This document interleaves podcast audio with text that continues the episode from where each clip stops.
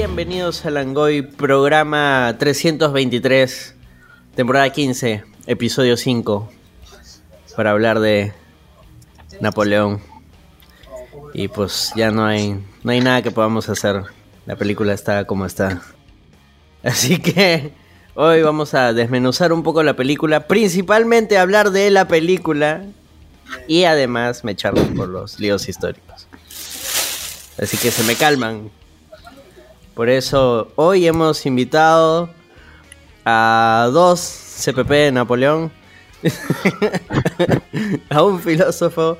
Y Sol vuelve a Langoy otra vez esta semana. La semana pasada no estuvo. Hola Sol, ¿cómo estás? Aquí, aquí escuchando las peleas napoleónicas. Este, está Hans, nuestro historiador de cabecera. Buenas noches a todos, buenas noches a los oyentes de Langoy. Un gusto tenerlos aquí y prometo no pelearme mucho. mucho. Y está Paul, Hola, nuestro científico de cabecera. Hola, ¿cómo están todos? Buenas noches con todos. Y está Diego, nuestro cinéfilo de cabecera. Buenas, buenas, buenas. Y listo, y yo soy Fortunato y esta noche estamos reunidos para hablar de Napoleón. Pero antes de hablar de Napoleón tenemos noticias. Porque esta semana, esta semana, ni que, ni que esta semana, hoy día han sacado Fujimori. Puff Daddy está en problemas. Salió el tráiler de Godzilla vs. Kong y el tráiler de GTA 6. Así que arrancamos con Fujimori porque es lo que nos ha cagado diciembre, la puta madre, otra Navidad con el chino afuera. Todas las navidades, weón, hace, hace años, desgraciados, malditos. carajo. Maldito PPK. Ahora sí puedo poner. Sí. a María. Carey entonces.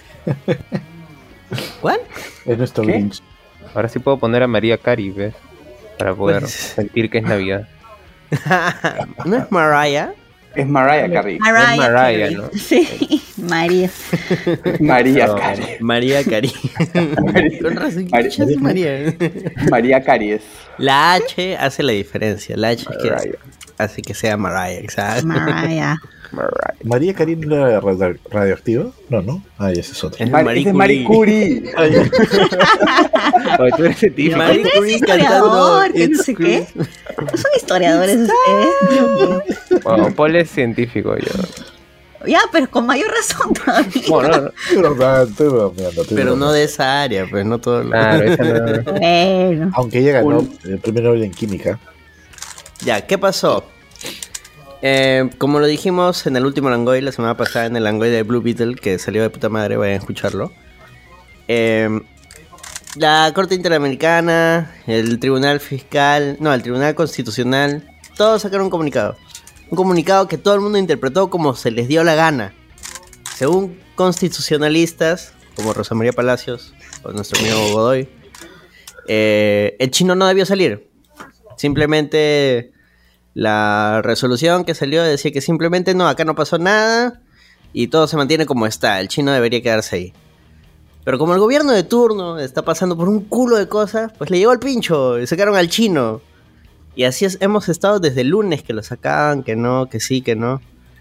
Y hoy día, 6 de diciembre, aprox de las 6, 6 y media de la tarde, noche, salió el chino. ¿Cómo se siente? ¿Cómo te sientes, Sol, con esta noticia?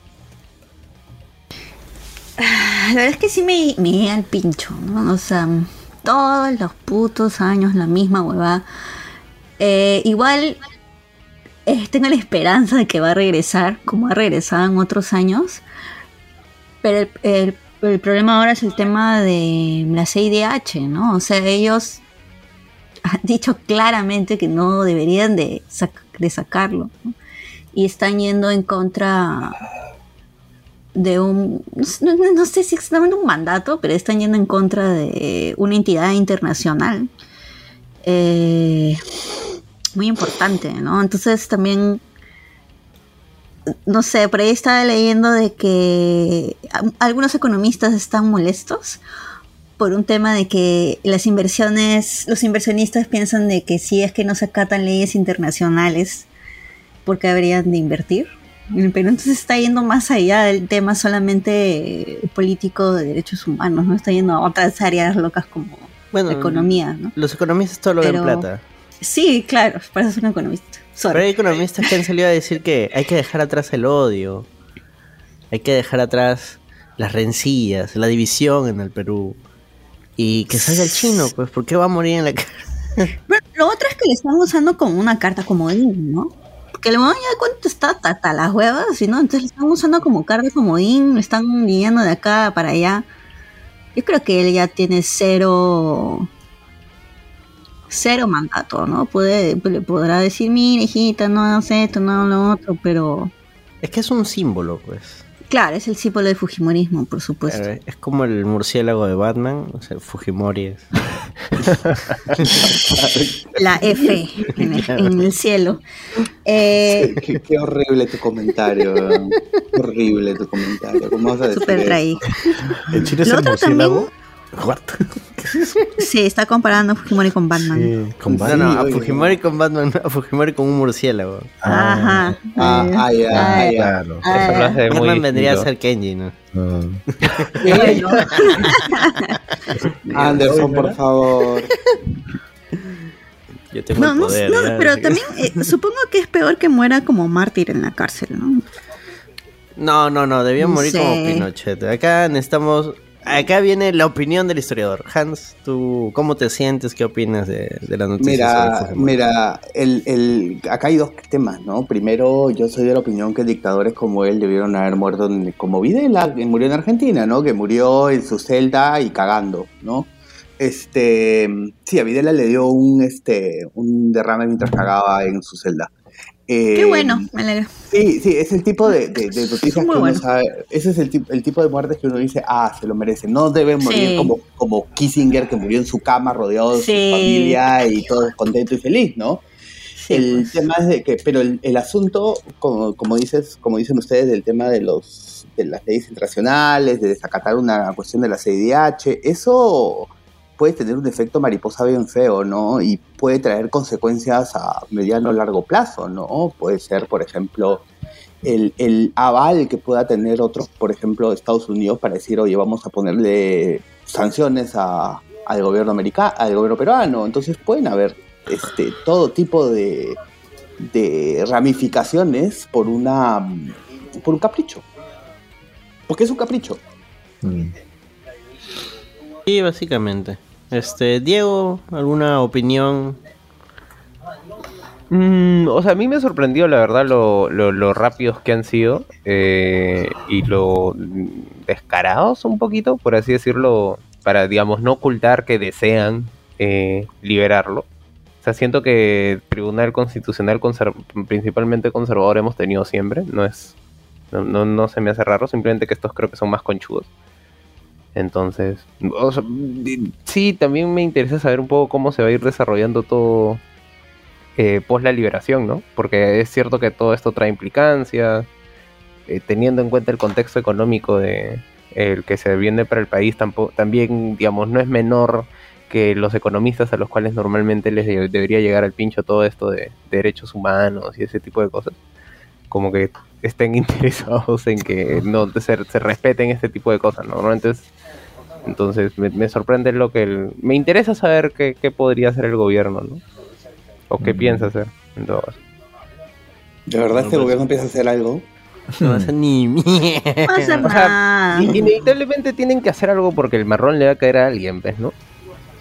Salvo que no, No. les importe bajo la bajo la lógica de que "Eh, igual yo ya estoy de salida. Es que ahorita no les importa porque están en mayores problemas. ¿no? Están en otras, a la en cárcel. o sea, ahorita están. Con lo de Patricia Benavides, todo ese Claro. rollo. Ahorita están así, es como que más bien el chino le sirve para que toda la gente se concentre en el chino. Claro. Y bueno, Paul, opiniones. Bueno, este, solo quiero una aclaración. Hans, Videla no reconoció que él sí mandó matar gente. Videla nunca reconoció nada. ¿Seguro? Porque Sí. en una entrevista escuché que decían Videla en Argentina se había reconocido que sí, él mandó matar gente porque tengo el comunismo y tanta vaina. Y bueno, en ese sentido, Videla me, re- me merecía por eso más respeto que Fujimori, porque Fujimori nunca dijo mandó matar gente, siempre ha dicho no, yo nunca mandé matar, no sé, y no sé cuántos. O sea, Videla yo tenía entendido que sí lo había mandado, pero tú me dices que no, bueno, lo voy a creer. O sea, creo No, que que- creo que o no, sea, no, no, no, no, llegó no lo nunca. hizo, no lo hizo, O sea, o sea- quizás sí, sí habló de guerra y eso, pero, pero me parece que no, o sea, como algo así, creo que en algún momento debe haber justificado. Claro, el- porque cuando, cuando lo Menem lo saca pero- libre, cuando Menem lo saca libre, le da, le da, este, creo que una de estas cosas, este, una indulto, él reconoce que sí, mandó matar gente y que se equivocó y era miércoles, pero bueno, él No, nunca, reconoció. nunca reconoció que se equivocó. Él simplemente No, no, no. reconoció Eh, en los no. términos de que habló de que estaban en una guerra y tenían que Claro, matar. claro, pero él E- reconoció ese que sí fue. mandó matar gente.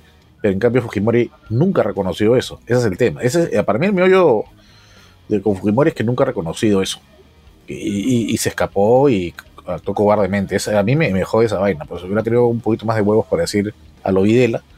Aunque igual, pues, todas las cosas que hizo pues, son- fue un desgraciado. Al final fregó el país. Toda la corrupción que tenemos ahora es víctima de todo ese, de, de ese resultado, ¿no? Aunque bueno, no hay varias cosas a decirlo. Y bueno, en fin, eh, es, yo pienso que es una manera de, de distracción. Ahora estaba escuchando las declaraciones de, de, de Keiko y caradura Keiko por decir gracias PPK. Después que lo, por culpa de él lo vacaron a PPK. se tumbó. o sea, me pareció una caradura, pues. No, Eh, gracias ahora. Nos ha jodido desde el 2016, desde que no reconoció a PPK como ganador. 16, ¿no? 16, 17. 16, 16, 16. Y a 16. raíz de, de- de la, de, de- su berrinche Keiko, pues tenemos este hemos tenido los gobiernos que hemos tenido. Hemos tenido. a- El lagarto es creación pues de, Keiko.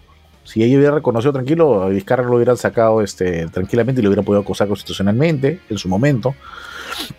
Pero no, pues la, la angurria de tener el poder en ese momento, pues pudo más, pues. Y luego, pues el resto de cosas que tenemos en la historia. Así que no funda Keiko, pues este agradecerle a PPK las huevas, no, nunca agradeció nada. Pero sí, igualito contrariado y bueno, a ver qué, qué nos trae enero pues del 2024, porque esta cosa, como sea, se, se soluciona o no, pero enero del 2024 quiero ver qué es lo que pasa. Mira, yo lo único que voy a decir es de que lo único que voy a decir es que nadie piensa, no enero me parece tan lejano ahorita, me parece tan así, tan lejos. Y el ayer vi un tuit extraordinario, decía, nadie está pensando en el país que le estamos dejando al tren del agua. qué basura. De Mamani. Mamani murió, ¿no? ¿Lo enfriaron? Mamani murió, murió, murió, murió en... En COVID, ¿no? Sí, COVID. Sí, Raro, ¿no? Bien raro, ¿no? Sí. Bueno, Nano, Nano también murió y no vio a Fujimori libre. No, pero no, no, pues murió en olor de... ya. No sé. Bueno.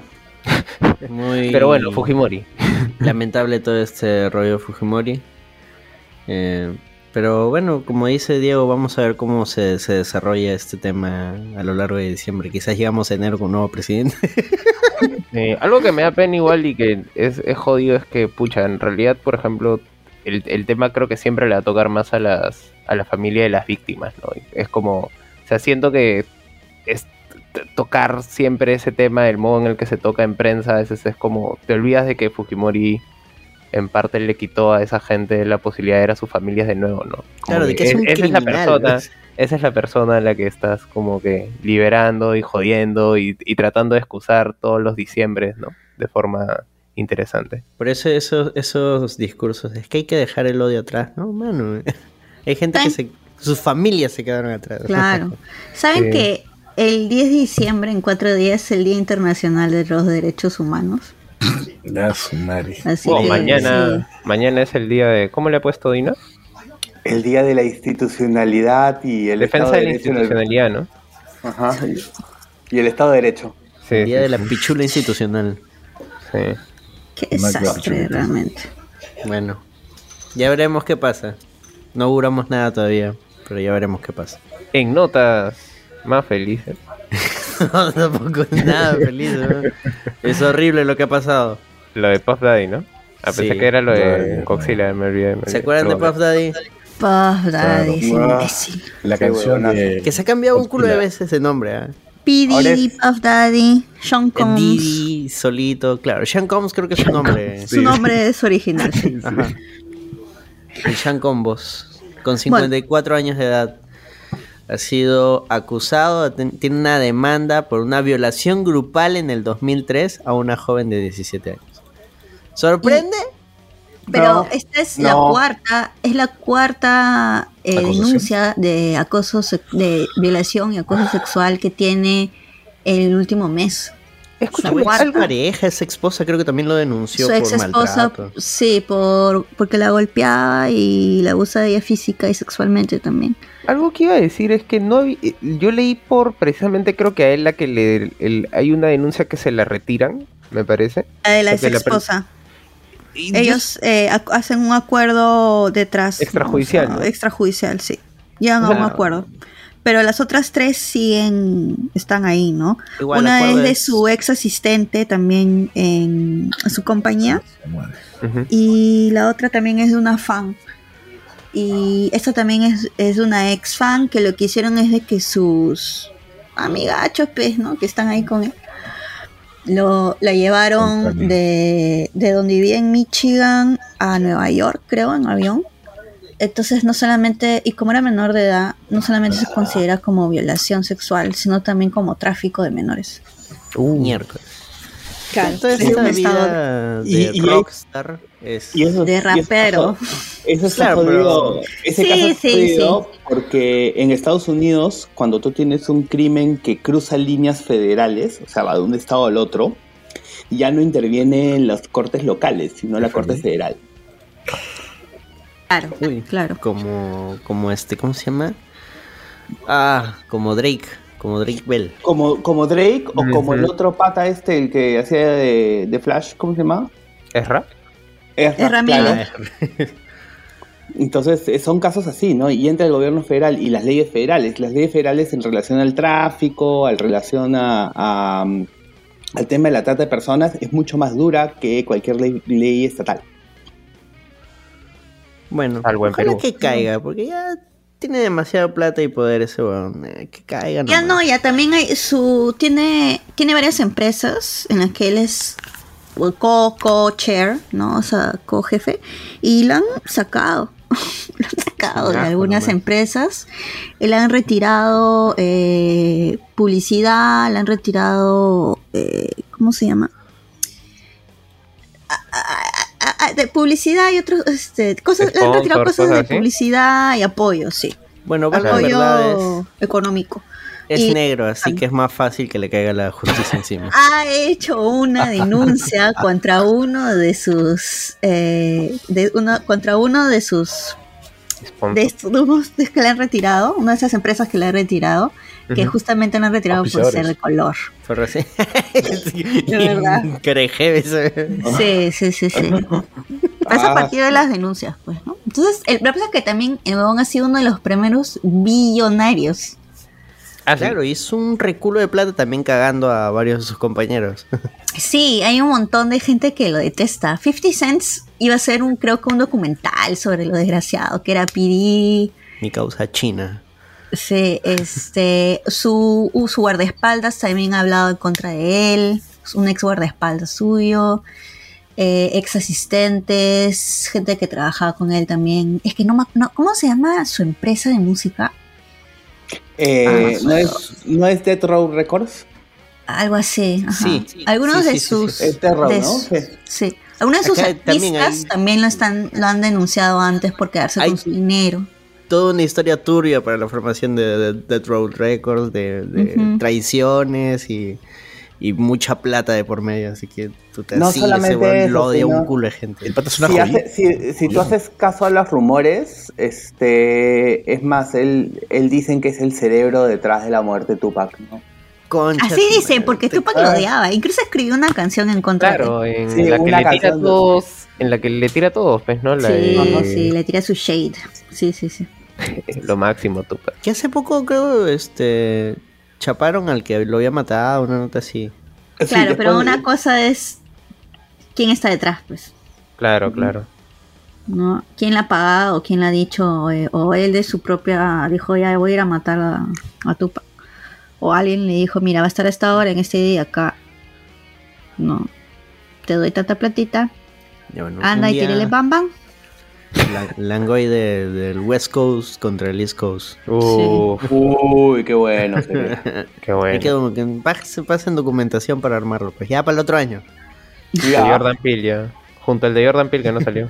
No, el de Jordan Peele para enero, para enero. Con calma, con paciencia, mano. Para, para hacer un programa bonito, pues. Y ahora sí, ahora sí pasamos a noticias bonitas porque ya dos noticias pa'l culo. Aunque esta es más o menos, porque puede ser de que sí le caiga la justicia y el huevón pague lo que tenga que pagar. Así que también veremos. Siguiente noticia. Salió el tráiler de Godzilla y King Kong en el nuevo imperio. O Godzilla vs. Kong ahora con más monos. Parte 2. ¿Lo han visto? Qué pena que no esté Carlos acá, Sí. porque siento Sí, que él es el que más le importaría a Godzilla, ¿no? Sí, sí, él es el más afanado. ¿Quiénes son los otros monos, ah? Eh, Eso Eh, quisiera saber. Son creados para la película. O sea, es por lo que entiendo, Kong ha llegado a una isla donde él no es- el único mono gigante, hay otros monos. Dicho ser un monito, un orangután bebé. No, pero no era una isla, era el centro del- del- de la Tierra. Ah, volvió al centro de la Tierra. Claro, ¿te acuerdas que en la película de Kong versus Godzilla? claro, claro, Él sale del centro de la Tierra. Claro, se queda, pero ya saben cómo regresar. Ah, Entonces él volvió, debe de regresar al centro de la Tierra, claro. Ah, volvió y lo claro. cagaron porque ya alguien más está en su trono. Ah, es que literal el que se fue a Barranco perdió su banco. literal le hicieron esa. Porque ¿Dónde? ahora hay un mono mucho más grande, un orangután, que ahora está haciendo el cagadón ahí, pues.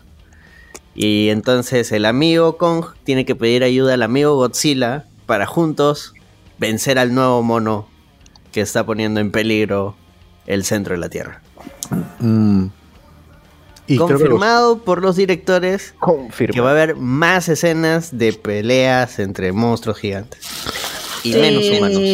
Sí. eh, Eso es, lo que se- eso es lo que siempre queríamos. Menos humanos, más peleas de monstruos gigantes. Y yo ojalá le salga bien, ¿ah? porque me preocupa mucho cómo va a quedar esa película. Entonces, Pucha, me- no sé. O sea, con su guante del infinito, Sí, eso iba a decir que es Thanos. Godzilla con Sí, su pues. este. Con el Saiyajin. Pink. mm, Que eso es referencia. Hay unas películas, Barbie. creo, de la Toho, no me acuerdo de qué era. donde Godzilla consigue un poder así rosado. Entonces, es canon. Ah, sí. Es canon. Es referencia a las Oh, es películas canon. anteriores. ¿Y dónde está Gotsuki? De repente al final sale. O sea, quién sabe, ¿no? Si sale Gotsuki sí me, me emociono. Porque, porque la lógica es, o sea, en la uno, en la primera de todo este Monsterverse, es Godzilla peleando contra un- unos monstruos, unos mutantes. Listo. Eh, Godzilla vs. Kong, descubren el centro de la Tierra, sale Kong, que era el rey del centro de la Tierra. Se mechan, pero luego se unen para luchar contra Mechagodzilla.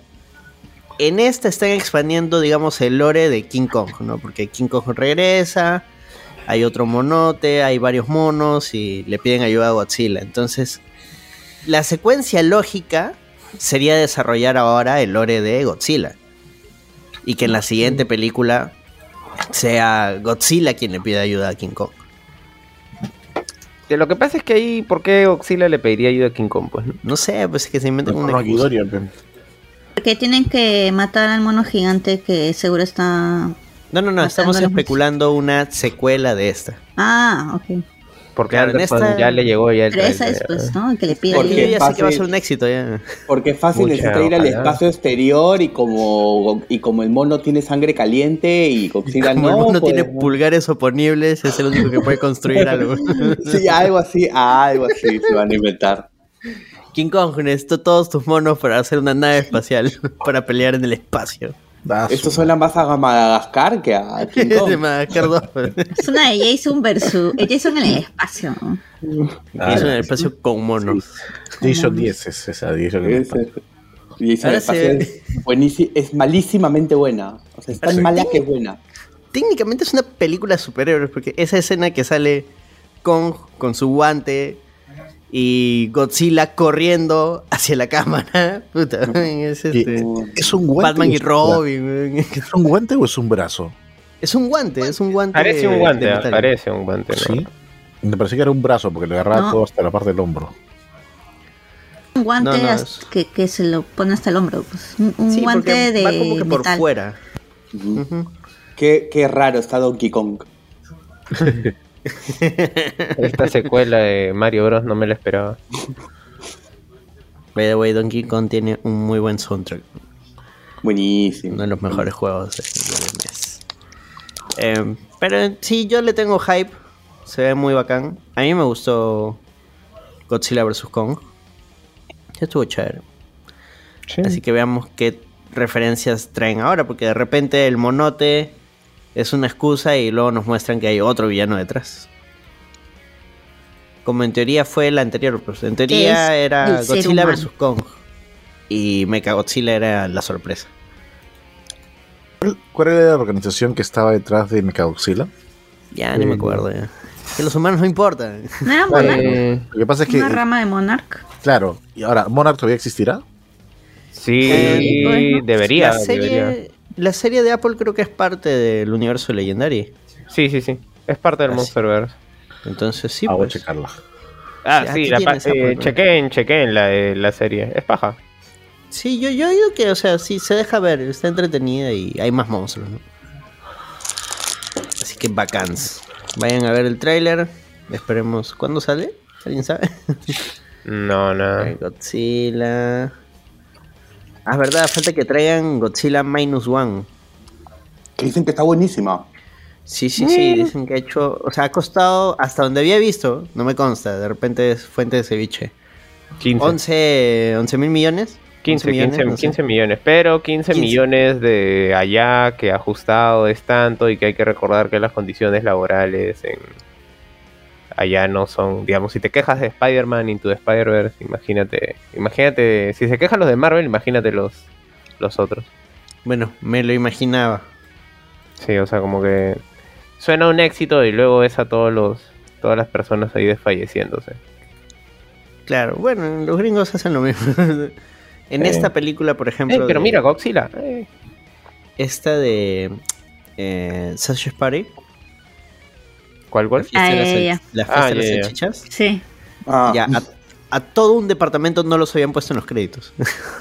Oh. ¿en Hay que hacer chongo y creo que ya en la versión de DVD o en la de Que no streaming ya lo trabajaron, eh, es como cuando te sacan de pésimo. cuando te sacan del PPT final de presentación. Profe, pero- profe, que él lo presentó. Ya, la de Godzilla y Kong, el nuevo imperio, sale el 12 de abril del 2024. No me das acordar de ese PPT que un alumno acaba de jalarlo por esa vaina. No lo pusieron. Salud- saludos pusieron? para él. No lo pusieron. En los tres Puta, PPT que no pe, Paul, que- Reenvíalo, reenvíalo, reenvíalo. Y se quedó con 10.4, pobrecito. No. 10.4 encima, puta madre. El pata tenía que venir a dar su susto y simplemente poner su nombre, una, responder una pregunta y se acabó el asunto. Nada.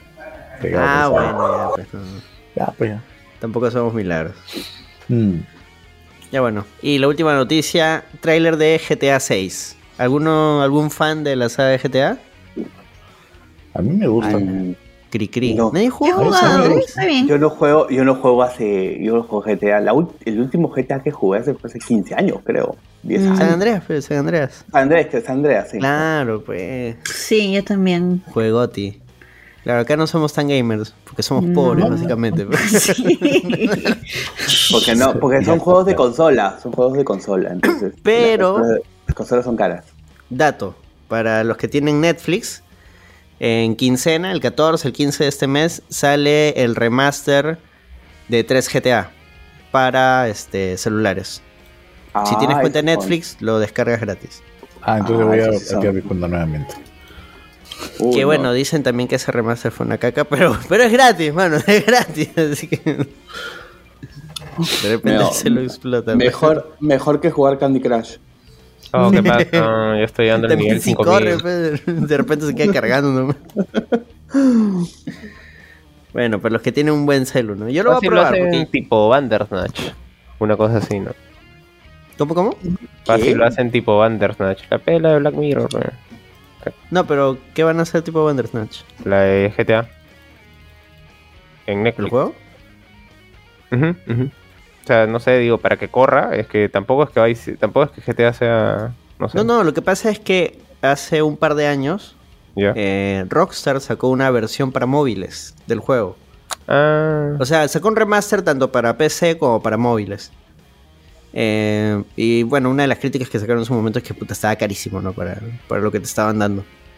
Pero ahora va a estar gratis con Netflix. O sea, vas a entrar a Netflix, te va a derivar a la Play Store y si tienes cuenta de Netflix te va a permitir descargarlo gratis, porque si no, sí cuesta.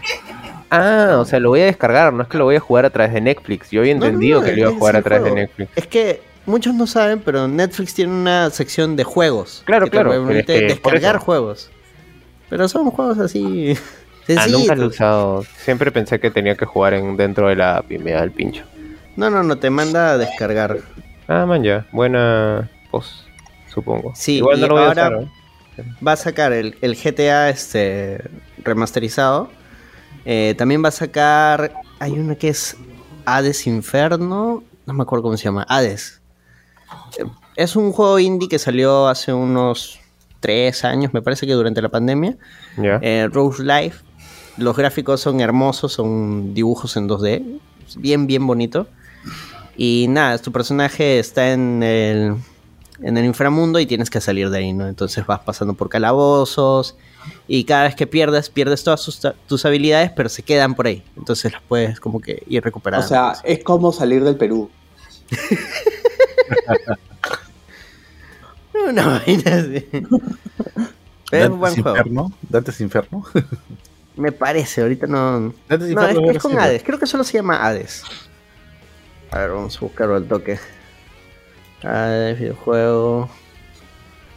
Tun, tun, tun. Sí, sí, se llama Hades. Ahorita está en promoción en Steam a mitad de precio, pero también va a salir gratis eh, para móviles con Netflix. Así que expriman su suscripción a Netflix porque cada vez está más caro esa huevada. Ay, Dios mío, ver la imagen de la tía esta. Ah, ¿Qué fue? ¿Qué fue? ah, no, es que me acaba de pasar un Twitter de. de, de accidente en Sutep, cuando se veía la tía esta, la monita, ¿cómo se llama? Y aparece una. ¡Ay, la Barbarán! Dios mío. Bueno, GTA, Eh. GTA, gente. Ahí desde que se Eh, ve ya, mano, mano. Mm, El no, a, mí me, a mí- a mí me ha sorprendido la reacción al tráiler. O sea, la reacción al tráiler Mm. ha sido o sea, muy graciosa en Estados Unidos porque la protagonista es mujer. Exacto. Entonces, este, los conservadores están que, que se, los conservadores están que se, que se rasgan las vestiduras porque dicen cómo la protagonista va a ser mujer. Es woke.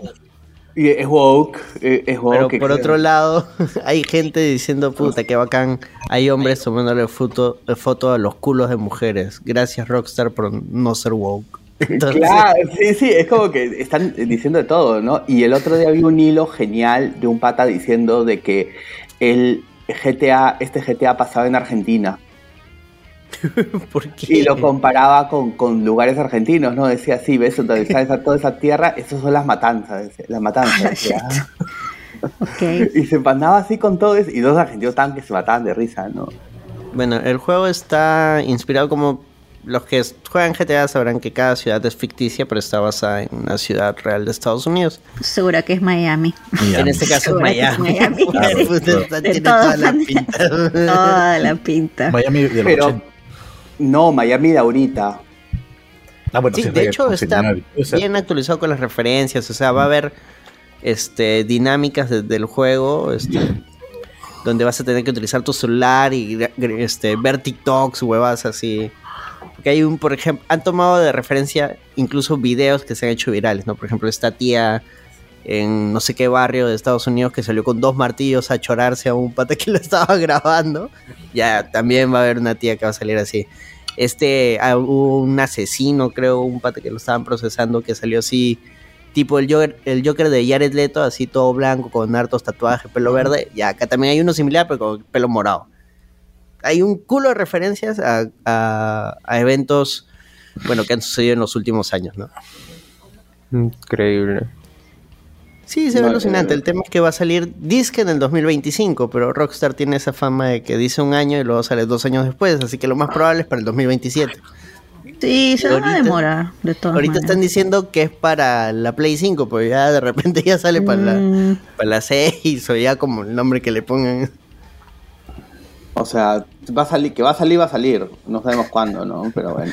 No, no sabes si lo cancelan en el camino. mm, Ahora ha sido Ni caótico. ni que fuera Half-Life 3. Ese es el tema, Eh, que o sea, el GTA 6 estaba en ese grupo, ¿no? Del Half-Life este, 3, del Team Fortress también. Pero Half-Life 3 sí lo anunciaron, o sea, porque GTA sí está anunciado. Creo Ah, que en no, sí, algún sí, claro, momento sí, sí, sí, en 2006. En algún momento, en, En en 2006, algún en momento, 2006. claro, lo anunciaron. En 2006 iba a salir en 2007 y estamos en 2023. Todavía no se puede asegurar nada. Ahora, el, hace. Durante la pandemia fue que se filtraron. Este. Como que imágenes y videos de una. De un- una etapa temprana. No era ni siquiera una beta, era un alfa, creo. Del GTA Es- 6. No, no, el- el- lo que se filtró es el pre-alfa, incluso. Ya, eso, eso. Se veía todavía Ah, para el culo y todo, pero o sea, sí había indicios de que sí estaban trabajando en el este. Entonces, eso ya fue que hace dos años. Entonces, recién hay un tráiler que encima se adelantó un día porque se filtró de uno de los desarrolladores. El hijo de uno de los desarrolladores se quiso hacer el bacán, cogió el celular de su viejo y filtró el tráiler. Ah, chulo. Bueno, pues ya saben, usen condón, gente. Ah, no, y el chongo, y el chongo, el Twitter ha habido por ese tráiler, ha sido porque los de mm, la empresa, no me acuerdo, ¿cómo se llama la empresa? No me acuerdo el nombre. Rockstar, Rockstar. no quiso colgar el tráiler directamente en Twitter. Bueno, es porque todo lo ex, ¿no? Claro, todo el Claro. problema que hay ahorita con, con- con la publicidad, con la cuestión de ex y todo el asunto, ¿no? ¿Y qué hizo, qué hicieron, qué hizo más y su gente? Agarró y básicamente estuvo blacklisteando los links de YouTube al tráiler. ¿Ah, sí? Hasta, has- hasta que se dieron, hasta que la gente comenzó a darse cuenta y ahí como que lo levantaron. Pero sí, al- al- durante unas horas no podías poner el link al tráiler porque te blacklisteaba el tweet. Ala. Se choró. Ah, no quieres poner tu trailer. Nadie lo va a ver. Esa- así, así es, o sea, Bueno, igual nivel. ahorita está en un modo, sé que no es una noticia, pero este, digamos, más ahorita está en un modo bien particular con esto de la publicidad, ¿no? O sea, Sí, eh, en la otra vez, este, hace poco salió una entrevista en el Times en la que lo estaban entrevistando Andrew Ross Sorkin, que es este periodista de tecnología para estas convenciones nerds del Times, y le preguntaban, pues, oye, ¿y, qué, qué onda? ¿No crees que te estás equivocando? Y dijo, no, no, que se jodan. Así, tal cual, ¿eh? que se jodan, enfrente de todos ellos. Este, sí, jódanse. Tipo, si quieren y no lo vas a salvar, no, no, no. Que la gente sepa que si, si, si Twitter tiene que morir, que muera por culpa de ellos, ¿no? Que sepan que ellos son los culpables. Ya la humanidad Dios. juzgará. Y a mí me da miedo cuando más habla de la habla de planeta Tierra y de y de los habitantes del planeta Tierra. O sea, él no dice nosotros seres humanos, él dice los habitantes del planeta Tierra juzgarán. No, es Eh, que más que es este es reptiliano, pues. bueno, pero es rarazo, te juro que lo he escuchado, sí es la primera vez que lo he escuchado en entrevistas, pero ahí es más loco, Pero es se rarazo escucha- este, escucharlo hablar así como si fuera alguien externo. Pero es que Lo esa que pasa es- te dice mucho, pues. Eh, Lo que pasa es de que eso es el efecto de usar muchas drogas, pues. Sí, Ah, bueno, Es que es Anunnaki, pues, es Anunnaki reptiliano No, proveniente de Lemuria. Es un, es un, este, es un supremacista blanco que, que usa demasiadas drogas y se cree mejor que todos los demás. Le va a pasar lo mismo que le pasa a todos los demás, se va a morir al final. Un blanco promedio. Ajá. A ver, sin Hola, haber Hans. llegado a Marte su, su, su casita, su Marte mi casita. PvP. de dónde Bueno. proviene. Esas fueron todas las noticias. no, hay una más importante. ¿Cuál? El ceviche es declarado patrimonio cultural por la UNESCO. Eh, Ah, chucha, Ah, verdad. ya, ok. Ah, Ah, A la Aprender mierda todo lo demás. El ceviche Fujimori, es lo más importante. la boca. por favor. Huevadas. El ceviche acá. Mi país. Mi país. Mi país. Ceviche. Es- Mi país. UNESCO. Gracias, UNESCO. Ah, en serio, mierda. Pero, o sea, Antes de, de pasar a la pauta, al día al corte, los Patreons. Porque ya saben que este programa llega gracias a ellos. Si no fuera por ellos, no hay programa. Esta semana son Julio Fi, Spike Argen nos recomienda esta semana Scavengers Range por HBO Max. Em, también son Patreons Mario Augusto Puga Valera, Diego Hermoso, Enrique Chang, Juan Carlos Vivar, Ximena Puntito, Kazuko Almeida Goshi, Daniel Peñalosa, Daniel Ocupa, Estefano Paredes Cabeludo, Gorky Pacoricona, Christopher Hernández, Alfredo Injoque Vicente, Daniel Infante, Celso Celaya Valvé, Alfredo Pinedo, Walter García y la gente de Lad Bionics. Ahora sí, hacemos una breve pausa y pasamos al tema central, que es Napoleón.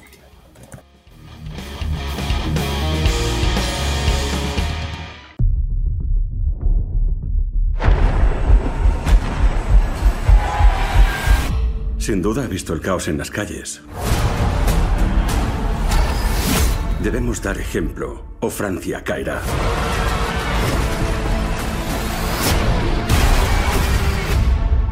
Le prometo éxitos colosales. ¿Por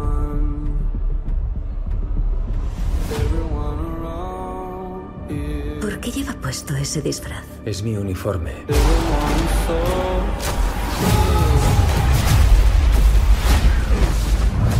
¿Cómo se llama? Napoleón. Acaba de cambiar el curso de mi vida. Napoleón. Estoy destinado a la grandeza.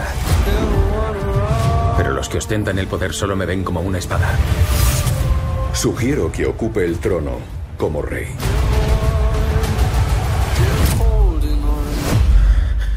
¿Votamos?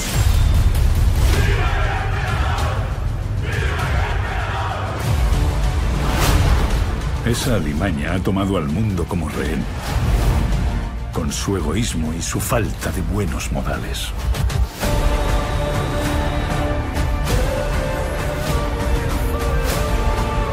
Te crees grande. Pero no eres más que un bruto. No eres nada sin mí. Toda Europa une sus fuerzas contra mí. ¿En qué acabará esto si no triunfas? Majestad, nos han descubierto. Bien. Cuando cometo un error lo reconozco.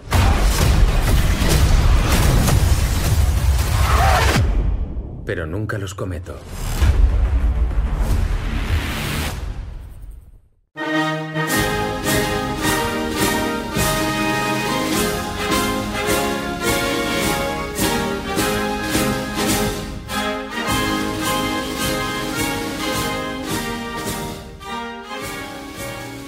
Y hemos vuelto a Langoy como anunciamos al inicio de este programa. No hay nada que podamos hacer. Vamos a hablar de Napoleón. La película menos taquillera de, de- Bueno, creo que es, eh, está proyectado a hacer más plata creo de la Marvels. No, sí, puta. De todas maneras, de todas maneras. Sí, sí, sí. No, no, está que le va para el culo. Ya hizo ¿Ah, más plata que, que ¿Sí? Marvel. Sí, sí, sí. Chucha su madre. Porque ya hizo 140 millones, creo. Mira, te confirmo. Y costó menos incluso, creo, ¿no? Es que es más. Y, Es ver. que No, ahí es más. me parece. Tiene O sea, llama a otro grupo de gente, pues. Sí, claro, pero tampoco fue lo que imagino esperaban. No, no era la No, obviamente. Llamó un montón de franceses este, molestos que quieren matar a Ridley Scott. Pero Ya. como dice Ridley Scott, ¿y de Francia cuándo importa? Vamos a, a dar un breve contexto. Este ¿Quién es año Napoleón? 2023, eh, Ridley Scott, a quien podrán recordar por películas como Gladiador, em, Alien, em, Alien Covenant, Blade Runner, hermano. Runner, claro. Blade Runner. Hermano. Blade Runner. Ah, ya, Blade Runner. Eh, estrenaría esta película Napoleón sobre Napoleón, eh, interpretada, protagonizada por el comediante Shakespeare, no, por Joaquín Phoenix como Napoleón Bonaparte y Vanessa Kirby como Josephine Bonaparte.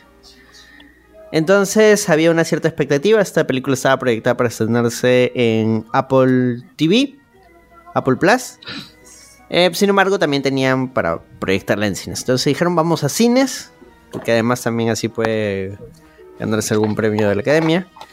Y se estrenó y ha polarizado un culo de gente, además por la actitud que ha tenido Ridley Scott, diciendo, puta, de plano esta va no es históricamente correcta, así que me la chupan todos. Y puta, e- ese fue su marketing básicamente, ¿no? Eh, Ridley Scott contra el mundo. Hasta que salió la peli. Entonces, esta es una nueva adaptación de la vida de Napoleón. Pero ¿de qué va la película? E- esa es la pregunta. ¿Es una película de, de- histórica? ¿Es una película de, de conquista? ¿Es una película de amor? ¿Es una película sobre el análisis de la psique de uno de los personajes más importantes de la historia? ¿Qué chucha es Napoleón?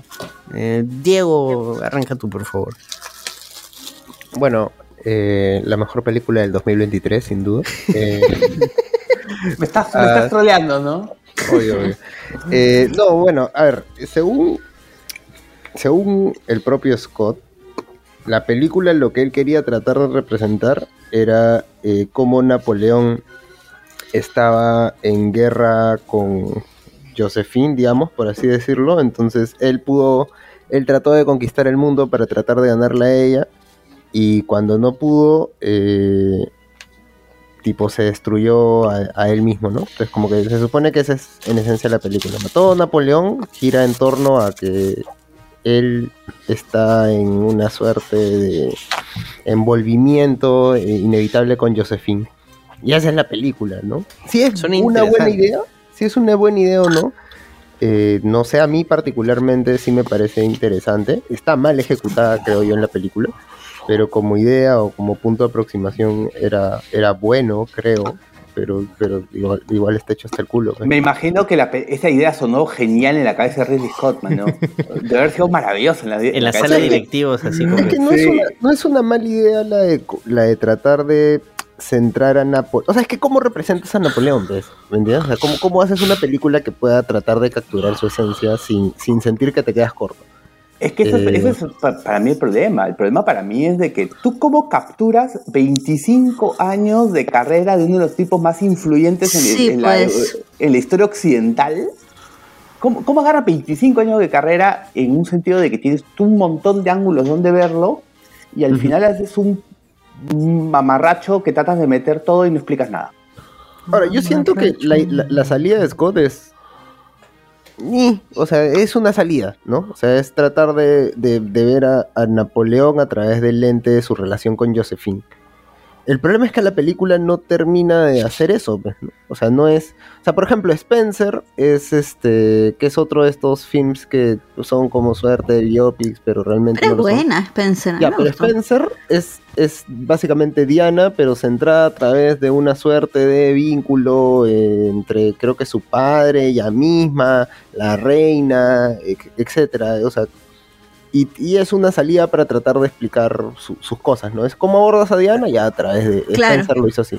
Pero también lo que tiene Spencer es que era el transcurso de un fin de una semana de la vida de, Claro, de Diana, ¿no? Ese ha sido el problema, creo que también, como tú dices, con, con Napoleón, es que son demasiados años y ha hecho demasiadas cosas para, comer, para poder resumirlo tan mal en dos horas, ¿no?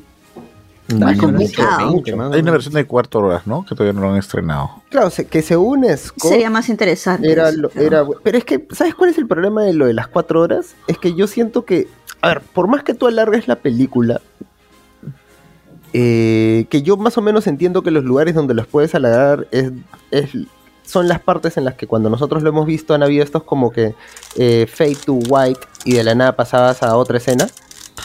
Eh, como Napoleón celebrando y de la nada pum, pantalla blanca y pasabas a otro a otro momento. Ya de repente ahí Mm. metes más cosas, ¿no? Podría ser. Pero, pero en esencia la película no termina de cerrar porque tendrías que desarrollar más la relación que existe entre él y Josephine, de modo tal que no sientas, pues, que es lo que yo siento durante la película, imagino que el resto también, que Napoleón era medio simple, ¿no? Y era medio como que da pena. Un En poco la película. En la película, Sí, exacto, exacto. O sea, no. todo esto desde la película, ¿no? no se termina de desarrollar completamente los personajes en general, ¿no? No solamente la relación que él tiene con Josephine, sino la relación que él tiene con los hijos, con su hermano, con su Mm. madre, con sus oficiales, ¿no? Eh, Eh, eh, a, a mí no me... se desarrollan los personajes en general. A mí me, a mí hay dos cosas a mí que me hicieron mucho ruido, ¿no? Este, la falta de familia en Napoleón, porque Napoleón, muy cercano a su familia, a sus hermanos especialmente, los nombró reyes a lo largo de toda Europa. tenía un hermano borracho que era José Bonaparte, que era conocido por su alcoholismo público. Eh, tenía sus mariscales, que eran sus generales, que eran tipos muy capaces, con los que tenían a veces relaciones, eh, con algunos muy leales y con otras muy tormentosas, eh, y aún así los respetaba un montón. Y, tiene, y, y para todos los relatos y todas las fuentes que uno encuentra sobre Napoleón, el tipo era absolutamente carismático. El tipo era un charming en persona. No ese tipo robótico que he visto en la pela. Claro, en la peli lo han representado más como que cohibido, así, más. Más este. Con ansiedad social. e- era Shinji, pero. Bueno, pero Sí, sí. por ratos, por ratos no sentían que estaban viendo a- al Joker. Sí, sí, yo sentí que era, yo sentí que era que estaba mirando al Joker y a Harley Quinn haciendo la fantasía de ser Napoleón y Josephine. Ahora, Ah, yo sí no, siento no. que Josephine está mejor. O sea, como que, no sé, al final yo no tengo en mente a Josephine con nada en particular, pues no, Napoleón sigue siendo Napoleón, sea si conoces su historia no, o sea, igual has escuchado hablar de él, tiene ciertas expectativas, etcétera. Entonces, este, pero, o sea, Josephine sí la sentí como que, o sea, supongo que pudo ser mejor, pero eh, eh, le eché la culpa al guion, ¿no? Pero a Napoleón sí sentí como, oye, nadie se dio cuenta que, que, que- que es el guasón, digamos, algo así. Como que hay, hay momentos muy particulares al inicio del- de la, de la película que es como que, este no es Arthur.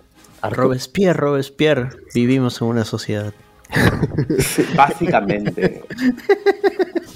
Este Paul. Pero tú- no, o sea, yo creo, yo creo que lo que estaban diciendo, o sea, de repente es porque la, la presentación de Joaquín Phoenix es bastante, eh, es, es- se hace como, se hace sentir como el guasón, pero en realidad yo lo veo como un pata normal, o sea que cohibido al comienzo, pero en las escenas de batalla sí noto eso que menciona este Hans, de que se le nota eh, algo de Napoleón, pero hay desafortunados intentos de meter a Napoleón, calzarlo en, en cosas que no corresponden, ¿no? Hay Carrera de caballería, por ejemplo.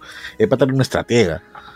El pata, este, eh, eh, lo que me pareció acá, por ejemplo, es en la toma de Toulon, Tulum, o como se llama. Tolón, Tolón. Este, me pareció bacán porque eso se supone que sí lo hizo cuando se enfrentó a los a, la revoluc- a los revolucionarios de esto este a los que querían la monarquía nuevamente o me pareció recontra cómico pero a la vez ah sí Los eh, royalistas. los que- así es cuando les tiró lo, lo que se lo que hizo los agarró a cañonazos a los realistas no Ese fue cuando- el famoso, ese fue el famoso golpe de, de realista del 95. Se llamó, se llamó el, eh, ¿cómo se llamaba? El, este, ahorita no me acuerdo el nombre, el mes que le habían puesto, pero Napoleón, este, solucionó el problema usando metralla, ¿no?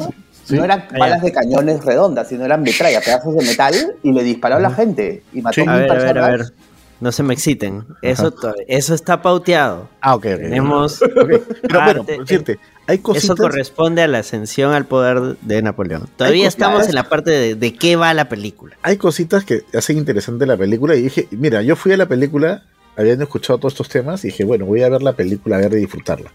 Compré mi canchita, mi esto y me puse a verla y me divertí como un chancho. Pero nuevamente, pensando que es Napoleón o pensando que es cualquier general de esa época ambientado en eso. Como dice Hans, Napoleón es una figura distinta. Y sorry, pero yo tengo en la cabeza todavía, cuando me dice Napoleón, estoy esperando a alguien que haga la película a lo, a lo Kubrick. Y pensé en su momento que Ridley Scott podía hacer algo parecido. Con la fotografía estoy feliz. Aunque Hans creo que no está. Pero me no, gustó. no lo estoy. No, No, lo lo está, estoy. claro. Me gustó, no el filtro, pero sí me gustó, por ejemplo, la iluminación en los bailes. O sea, esa, esa parte me pareció preciosa porque así era en ese, así debe haber sido en esa época. No como lo vemos en películas como ustedes mencionaron al comienzo, creo, este, María Antonieta, que esté todo iluminado. No, pues Versalles nunca estuvo iluminado, ni con velas puede estar tan iluminado, ¿no? Sí hay partes bonitas y notables en la, parte, apuesta que hace Scott, pero en otras ha sacrificado mucho, creo yo, el concepto que uno dice cuando pone como nombre de la película Napoleón. Si le hubiera puesto una historia de amor inspirado en Napoleón, bueno, pues ponle, pues ya dale. Pero ponerle Napoleón al título, creo que ahí es cuando empezó a, a guanearla un poco. Es que mira, yo ahí sí puedo quebrar una lanza a nombre de Scott porque, digamos, no, este, yo, Fortunato, me vuelvo un director de cine y digo, puta, quiero hacer una película llamada Napoleón y voy a ridiculizar a Napoleón. porque Napoleón me llega al pincho. Ya, está Entonces, bien. en mi película, Napoleón va a ser un huevonazo. Ya está bien. Y listo, yo puedo hacer esa película y se va a llamar Napoleón. El tema es que para yo sustentar eso, mi película tiene que, tiene que tener una serie de, de elementos para que cuando tú la digas digas, wow, puta, sí, qué buena película, ¿no?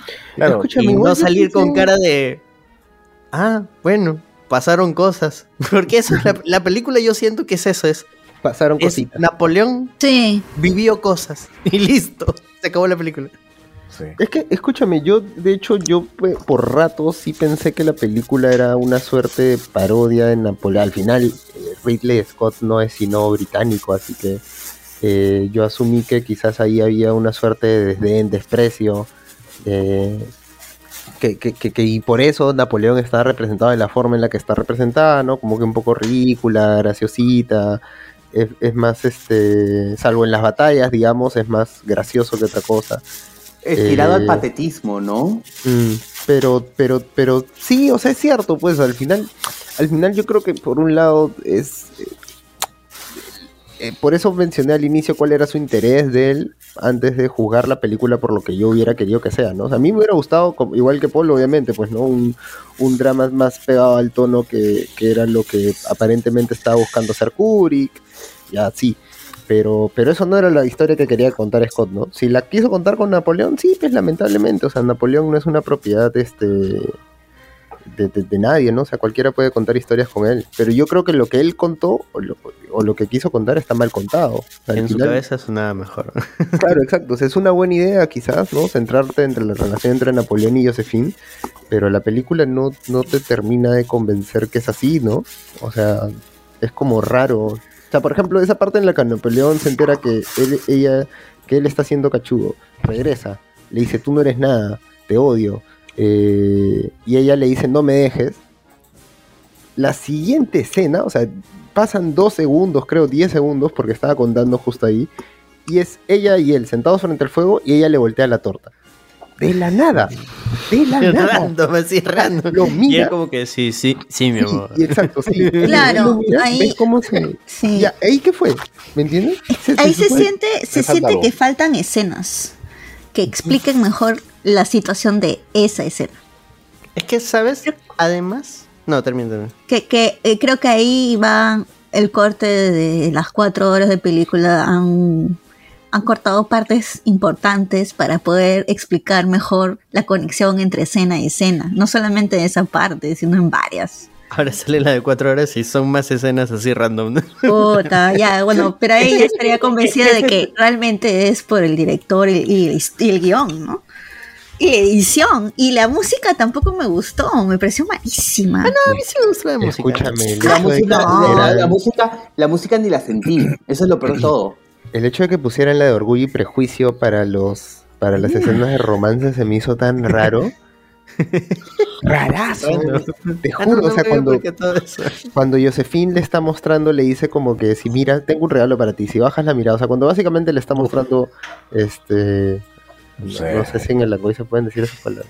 Eso, cuando- Sí, nomás, mano. le va a mostrar su vagina, Su pussy, su pussy.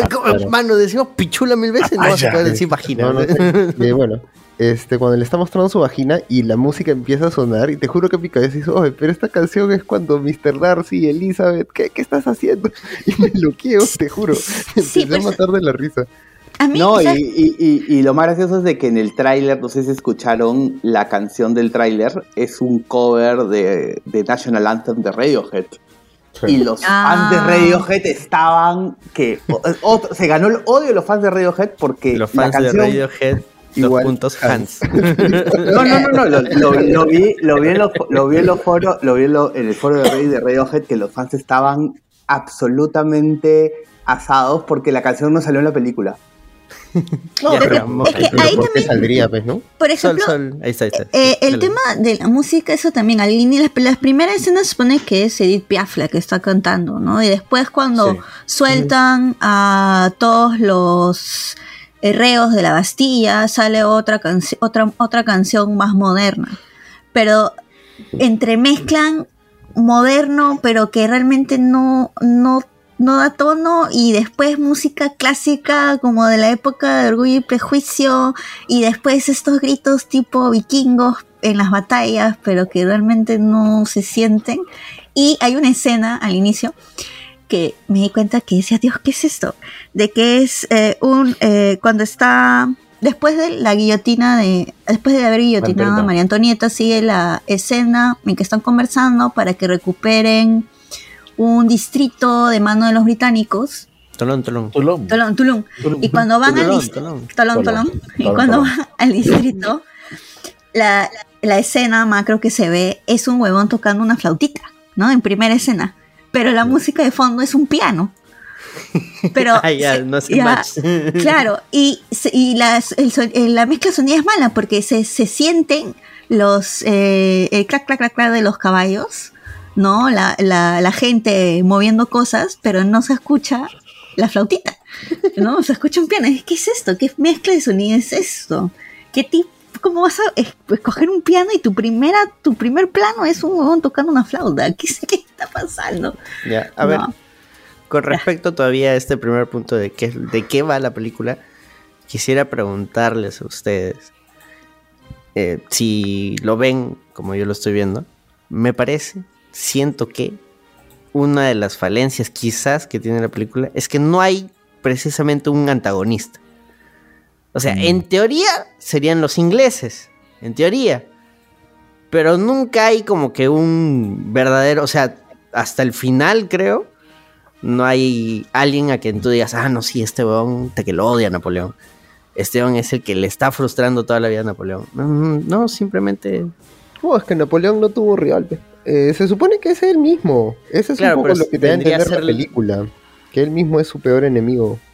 Porque es imbécil. Pero la película jamás muestra eso, ¿no? O sea, la, jama- la, la- maja- la película no muestra realmente que él se haya metido en esa situación con los errores. La película está pla- mal planteada no solo por lo que cuenta, sino por lo que omite contar. Ujú.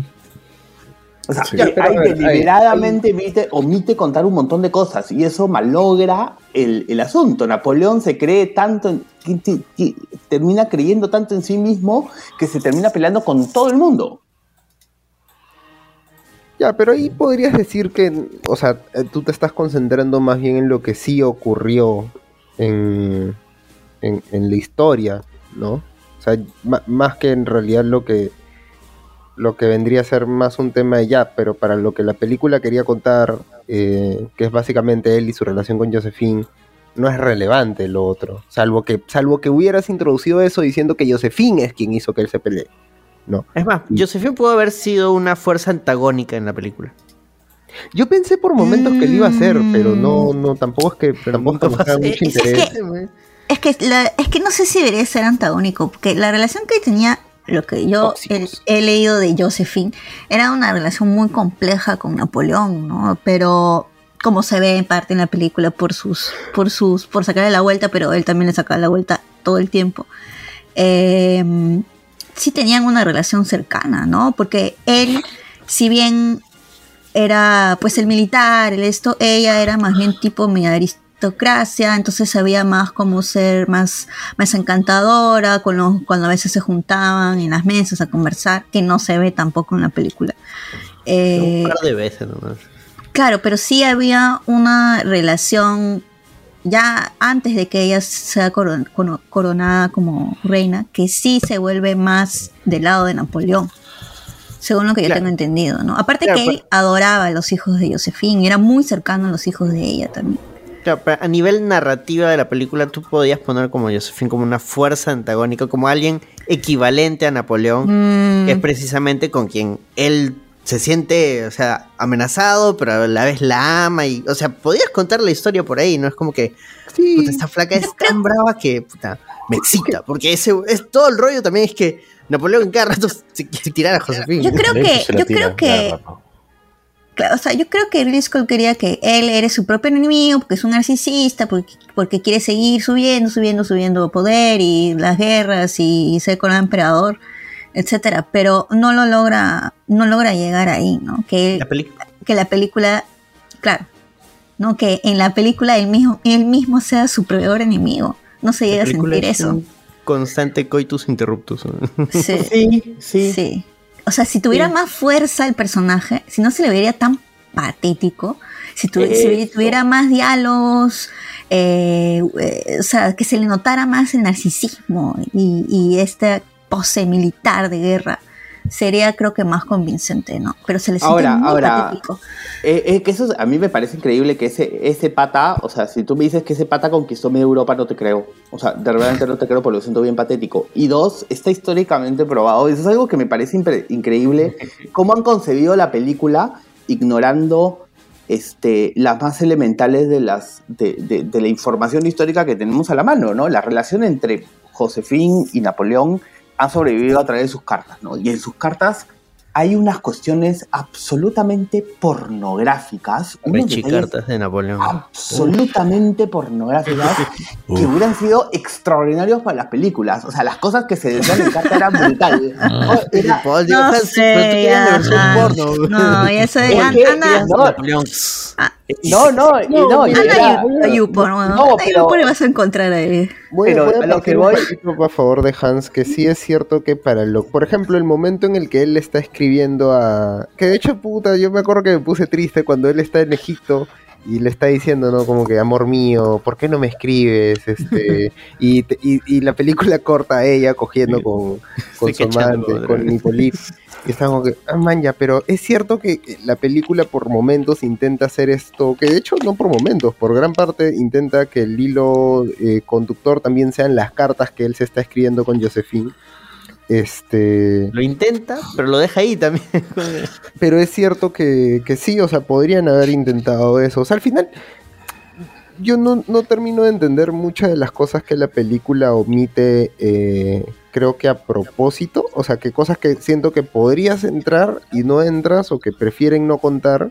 Porque, porque si al final la película es la relación entre Napoleón y Josephine, o tratar de entender a Napoleón a través de los ojos de Josephine, Josephine tendría que haber sido una fuerza más gravitante en la película. No sé si antagónica, que es lo que dices tú, Fortunato, pero sí más gravitante. O sea, al final yo siento que ella es muy secundaria dentro de la película, pese a que, digamos, no existe otro personaje más importante que ella, creo, en la película.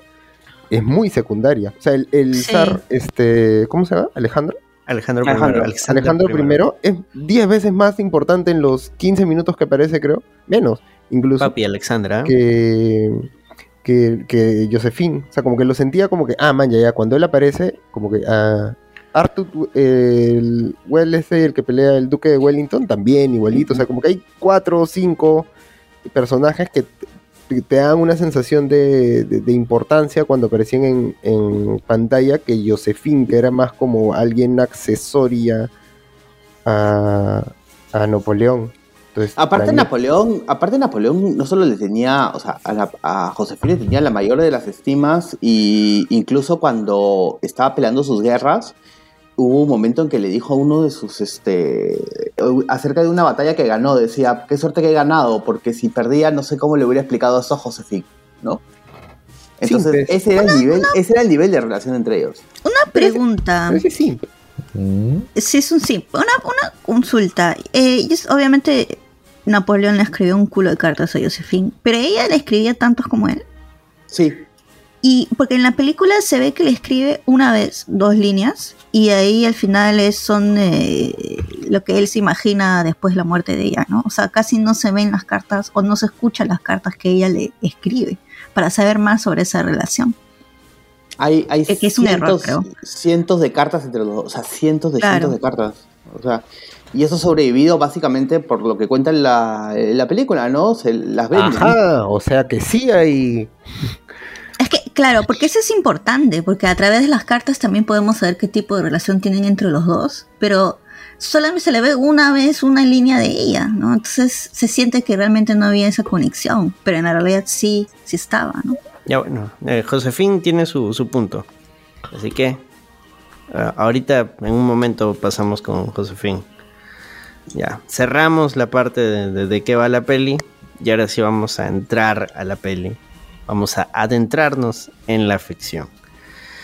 Con lo que vendría a ser toda la ascensión al poder de, Napoleón, ¿no? eh, quién era Napoleón, qué es lo que hizo, qué es lo que hacía, qué se dedicaba y cómo llegó hasta tan arriba, ¿no? Ahora, la peli arranca con eh, la decapitación de María Antonieta. Eh. ¿Qué les pareció ese arranque, Paul? Tú... A mí, a mí me encantó porque, o sea, ves cuando están persiguiéndola, o sea, se supone que es cuando eh, la capturan a María Antonieta y luego ves el final de María Antonieta. Eso son una escena en dos tiempos. A eso, eso me gustó. Porque tú ves ahí los guardias suizos, creo que eran, o austriacos, no me acuerdo, protegiéndola, y la gente en la puerta, ah, rompiendo, entrando a Versalles, supongo. Y finalmente la capturan. Y ahí tú no ves que, cómo la capturan, simplemente sabes que estará gente eh, detrás de ella. Y luego se ve la última escena es de ella saliendo del ca- cadalso, cadalso, ¿no? Dignamente, como se supone que ella salió, ¿no? La gente tirándole todas las vainas, estos, este, la fruta y demás, poniendo la cabeza y guillotinazo. Napoleón está ahí, históricamente es un error, pero tiene efecto interesante en la historia, porque ah, Napoleón vio cómo lo tiraron a María Antonieta y vio el horror ese, de ese momento. Sabemos que eso no fue cierto porque históricamente él estaba en, los- en, en Toulon en ese momento. Pero bueno, Tolón, se ve Tolón. bonito. Tolón, Tolón. Listo. Se ve bonito, a mí me gustó esa escena. Y él estuvo, perdón, y él estuvo en la decapitación No, del no. rey. Ah, No, tampoco. Eh, Tampoco. tampoco, En in- pero sí de haber, bueno, había guillotinado durante como un año, eh, creo. y en guillotinaron Francia, en varios lugares. ¿no? O sea, la Sí, guillotina pues. no está solo ahí, pues. Pero sí de haber visto. Masacres. o sea, de y todas maneras ha sí. conocido a Robespierre. De no, hecho, Robespierre lo- tampoco conoció. ¿No? ¿No lo conoció? No, no conoció a Robespierre. No era una figura Él pública, llega, Robespierre. él llega a París. pública. No, él llega a París. Este, al único jacobino que él conoció era a uno de los comisarios que estuvo con él en Toulon, que era uno de los comisarios políticos de esa época. Y era uno de los pocos jacobinos que sobrevivió este, las purgas. Pero él no conoció a Robespierre. Él llega a París después del golpe contra Robespierre. Cuando es otro error de la película. cuando instauran el directorio, él llega ahí. ¿Y por qué llega ahí? Porque se hizo famoso este, tomando Tulum. Acá es al revés. Acá el. Ajá. O sea, ocurre todo lo, de- lo de las decapitaciones, Robespierre que, que se mecha en el directorio. Y no me acuerdo con quién es que coordina Napoleón y dice: "Oh, Eh, con necesito, Barras. necesito que vayas a Tolón y ya tú sabes, que tú eres el bravo. Y Napoleón dice: Ya, pues, ya vamos a demostrar mi valía. Y se va a Tolón. No, Y muere es, es- es- es- la historia es al revés. O sea, Napoleón demuestra su valía en Tulum, gana fama en París debido a que Tulum había sido tomado por los ingleses con la. Bueno, con el- En realidad había sido la, la ciudadanía, le había dado, la república, los ciudadanos de ese lugar le habían dado el- esto a los ingleses. No, los ingleses no tomaron Toulon. Lo- lo- la gente de ¿verdad? se lo Toulon, dieron. Se lo dieron. sí, se lo, se lo dieron, porque por qué? están hastiados de- de- del desorden. Es como si acá en Lima Mm. la gente elige, este, de- depone a, a, a Porky y poner una embajada de Estados Unidos y que ellos se encarguen de todo el tema porque le ponen orden y el otro inútil no sabe hacer nada. Algo así. El- lo- Claro. Los republicanos que están ahí no sabían hacer nada. Lo- era un puerto comercial, acuérdense, Toulon era un puerto comercial. Estaba la tercera parte de la flota, 30% de la flota este, francesa estaba ahí estacionado. Entonces, obviamente toda esta gente acá le importaba mucho el comercio y el comercio está yendo el diablo porque los revolucionarios están más encargados en, en matarse unos a los otros o perseguir a la gente. Entonces, oye, sabes que esta no funciona. Bacán, pero a ver, yo quiero orden para mis negocios y pum. Bueno, la, peli sí representa eso, ¿no? Mostrando que, o sea, la gente estaba chorada porque decía Robespierre solo quiere cortar cabezas. Como que, No, mano, pero ya, claro. tranquilo. Lo Claro, presenten que sí en pasa. París, pero eso pasó, pues. Eso también pasó. claro, Sí, por eso pues, digo, es- la peli sí lo representa. Ajá. ¿Qué, tiene, mano? De que todo le quiere volar el mitra. Pero, eh, pero eso es, es- es gracioso. Entonces, Napoleón en verdad gana su fama allá y gana su fama nacional, porque agarra y, se lo- y en un golpecito, en un golpe, en una jugada maestra, tomó el, el, el El puerto. puerto y destruyó la flota además. La flota, la flota británica. Y esa parte, esa parte creen que está, esa batalla creen que está bien hecha. O sea, a mí me pareció chévere. A mí me pareció bacán. O sea, A mí me pareció, a mí me pareció la única batalla que Sí. que sí me parece, o sea, que tiene algo de realidad histórica, la Sí. única. Sí, aunque, aunque nuevamente, eh, los, ya los expertos en historia militar, hay algunas cosas, inexactitudes, pero en términos generales sí está, sí está bien planteado. O sea, Mm. de noche, todo el tema. Ahora, lo que sí no estoy muy seguro es que Napoleón haya sido él mismo espía, como lo pintan ahí. O sea, Ah, sí, no, sí, te lo no, no, esa parte estaba- no era, no era Napoleón 007, pues. Pero sí, o sea, Mm. la estrategia de meterse, todo, sí, es probable que sea, sea cierto. Porque los. eh, ahora, también te das cuenta que tienes ahí unos soldados británicos que están demasiado confiados. Más tan confiados gilazos, estaban ¿eh? que. Gilazos, porque, o sea, tienes eh, un puerto, tienes un. este Tienes, a- me imagino, eh, tienes el. ¿Cómo le llaman el castillo de acá? El Real Felipe. Y no pones los guardias del Real Felipe mirando para afuera, sino mirando para adentro.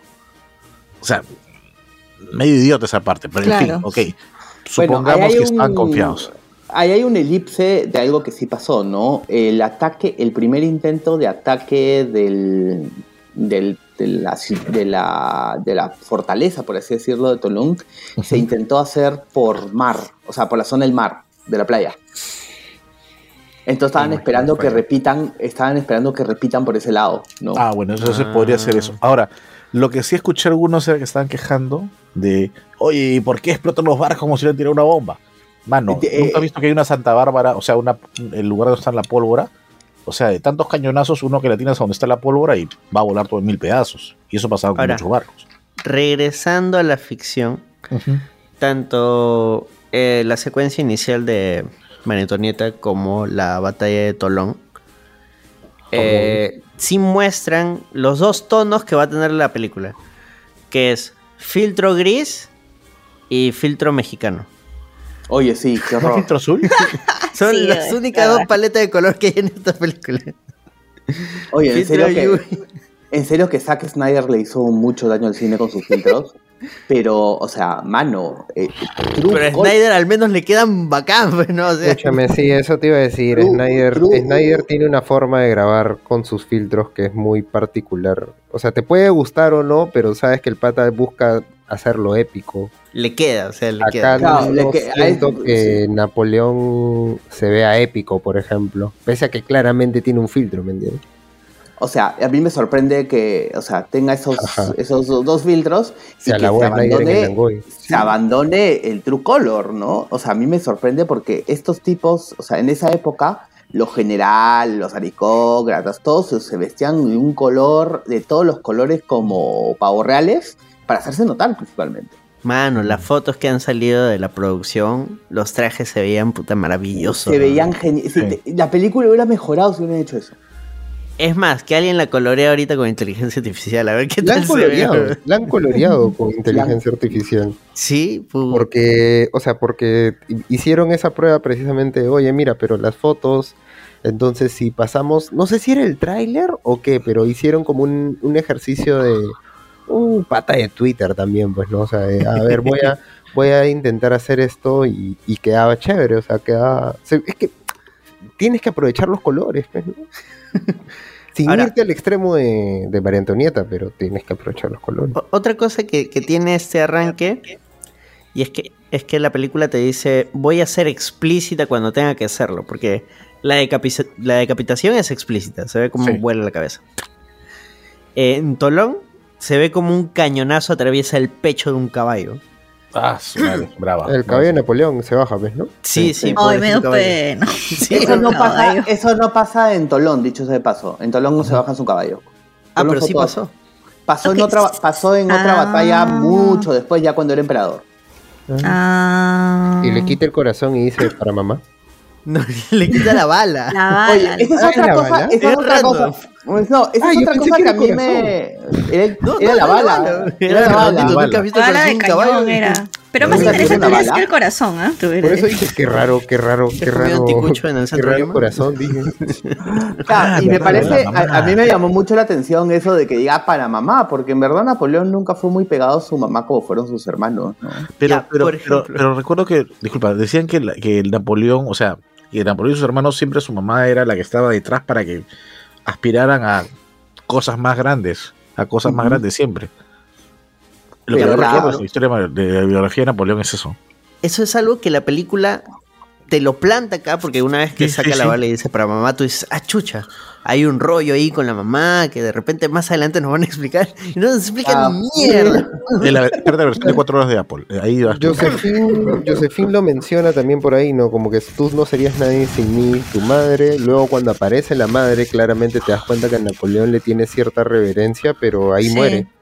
Sí, Sí, no, pues. no hay desarrollo. La mamá estaba ahí. Una, una pregunta, la mamá no es la que le dice, este, acá está la otra mujer, este, para sí, ver sí, si eso también iba a decir. Sí, Ella, sí, es ella. Ella es la que le pone el... Pero eso, eso es erróneo, ¿no? Porque él sí tuvo varios bastardos con diferentes Mm, amantes. Para esa, para la época que pasa eso, Napoleón tenía como tres hijos bastardos por ahí tirados. Claro. Pero ese era el oficial. Claro, y yo sé que él no pensaba, él pe- o sea, yo tuve que pensaba que él era infértil, porque Josephine sí No, tenía no, hijos. no, no, no, no. No, nunca pensó No, no, eso. no. Él, él- él sabía más o menos que Josephine tenía problemas para tener hijos. Así es. Mm, Es que ok. ahora, y, y eso va amarrado también a esta parte que aparece Josephine y la conoce en el tono y este, ella le cuenta, pues, ¿no? O sea, aparte de los hijos que ella tenía, eh, ella tuvo que tener más hijos para poder sobrevivir en la cárcel, algo así es lo que le menciona. Entonces, no sé, acá el hombre de ciencia tal vez pueda decirnos este, si eso tal vez puede haber maltratado su útero, tomando en cuenta eh, Mira, la época también. ¿no? mira, sí, de todas este, maneras. Puede ser Se violación. supone que le da menopausia, este, ¿no? enfer- enfermedades, este, puede ser inclusive. eh, acuérdate que la tasa de mortalidad es bastante alta en esa época. Y no solamente para, para los bebés, sino también para las mujeres. No sabemos qué, o sea, yo no, no recuerdo, y ahí Hans me tiene que decirme si es que eh, Jos- Josephine era estéril. Yo entiendo Eh, por la película entiendo- que decía que ya te, se debe entender que ya había tenido que ser estéril. Ajá. Yo tengo Yo- entendido, eh, o sea, la escena te, te pintan de que Josephine estuvo un montón de tiempo en la cárcel. En verdad ya estuvo seis días nomás en la cárcel. Este, y fue Sí, sí, seis sí, días. es cierto. Y estuvo seis días en la cárcel y porque habían matado a, habían guillotinado a su marido, al, Eugi- al, al general este Augusto, por, ¿cómo se llama? ¿cómo se llamaba? El, Bueno, pero sí, su marido, el marido del conde. Ajá. El conde, sí, lo había matado el conde porque había sido, había, se venido los realistas y estuvo seis días en la cárcel, ¿no? En realidad, al parecer, eso no hay mucho récord histórico, pero al parecer ella tuvo complicaciones cuando nació la hija. Porque puede ser ahí lo que. Mm, Claro, que ella era la más chiquita. Es cierto, me has hecho acordar que es cierto que la película te lo pinta como que me dijeron que si no estaba embarazada eh, iba a pasar iba a mal. pasarla mal. Y probablemente no vaya a sobrevivir. Entonces la tuve que mayoría hacer- moría. Tuve que hacer muchas cosas, Napoleón, que quieres que te cuente. Y luego te enteras de que, claro, meten al esposo preso, pasan los días, el esposo sí lo guillotinan. Josephine se salva porque, digamos, se acaba todo al toque. Y, y ya, pues, ¿no? y ahí acaba Y- el y rollo. esa es la misma escena donde creo que le muestra la vagina y le dice, Claro, claro, "Mírala, es que ella le dice... te vas a obsesionar con ella. No, no, Sí, No o sea, súper random, súper random todo. O O Sí, sea, le acabas de contar un trauma de, de- de la cárcel luego, mira la concha. Te No, va a aparte que la en teoría, en teoría le dice como que por si acaso he sido bandida, ¿ya? Porque en esencia, en esencia le dice eso, o sea, como que ya, mira, yo me tuve que embarazar y tú, tú asumes, porque la película no te dice, eh, que, que no fue con su esposo. Eh, digamos, es un poco yo, lo que, al menos yo recogí como su Claro, porque el esposo estaba muerto. Claro, porque el esposo estaba Pero sí muerto, tiene, ¿no? o sea, yo sí creo que tiene sentido esa Como lógica, porque Uy. es más difícil que la guillotinen estando embarazada.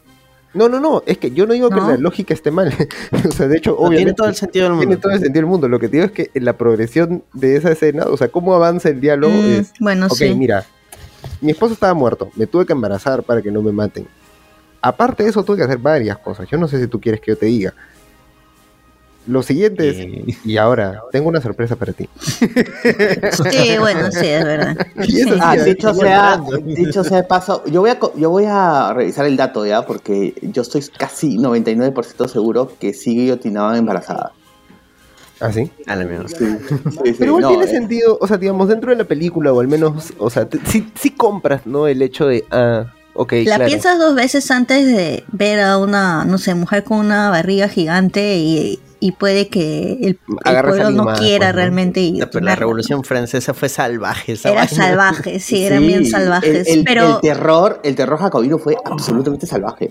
Una salvajada. O sea, pero a mí- claro, mí pero tú me también parece- estás pensando eh, una salida para que no me maten, ¿no? Porque ya sé cómo son tan salvajes, entonces de repente si me coja esta salida, de repente no me maten, ¿no? Volvamos Oye, a la ficción. Pero sí, sí, sí. Suena plausible, suena plausible. Volvamos a la ficción y al ascenso de, de Napoleón.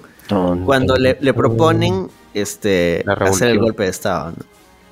No, no, no. Primero viene, primero, antes de eso viene eh, la insurrección realista. Ah, cuando los agarra cañonazos. Ajá.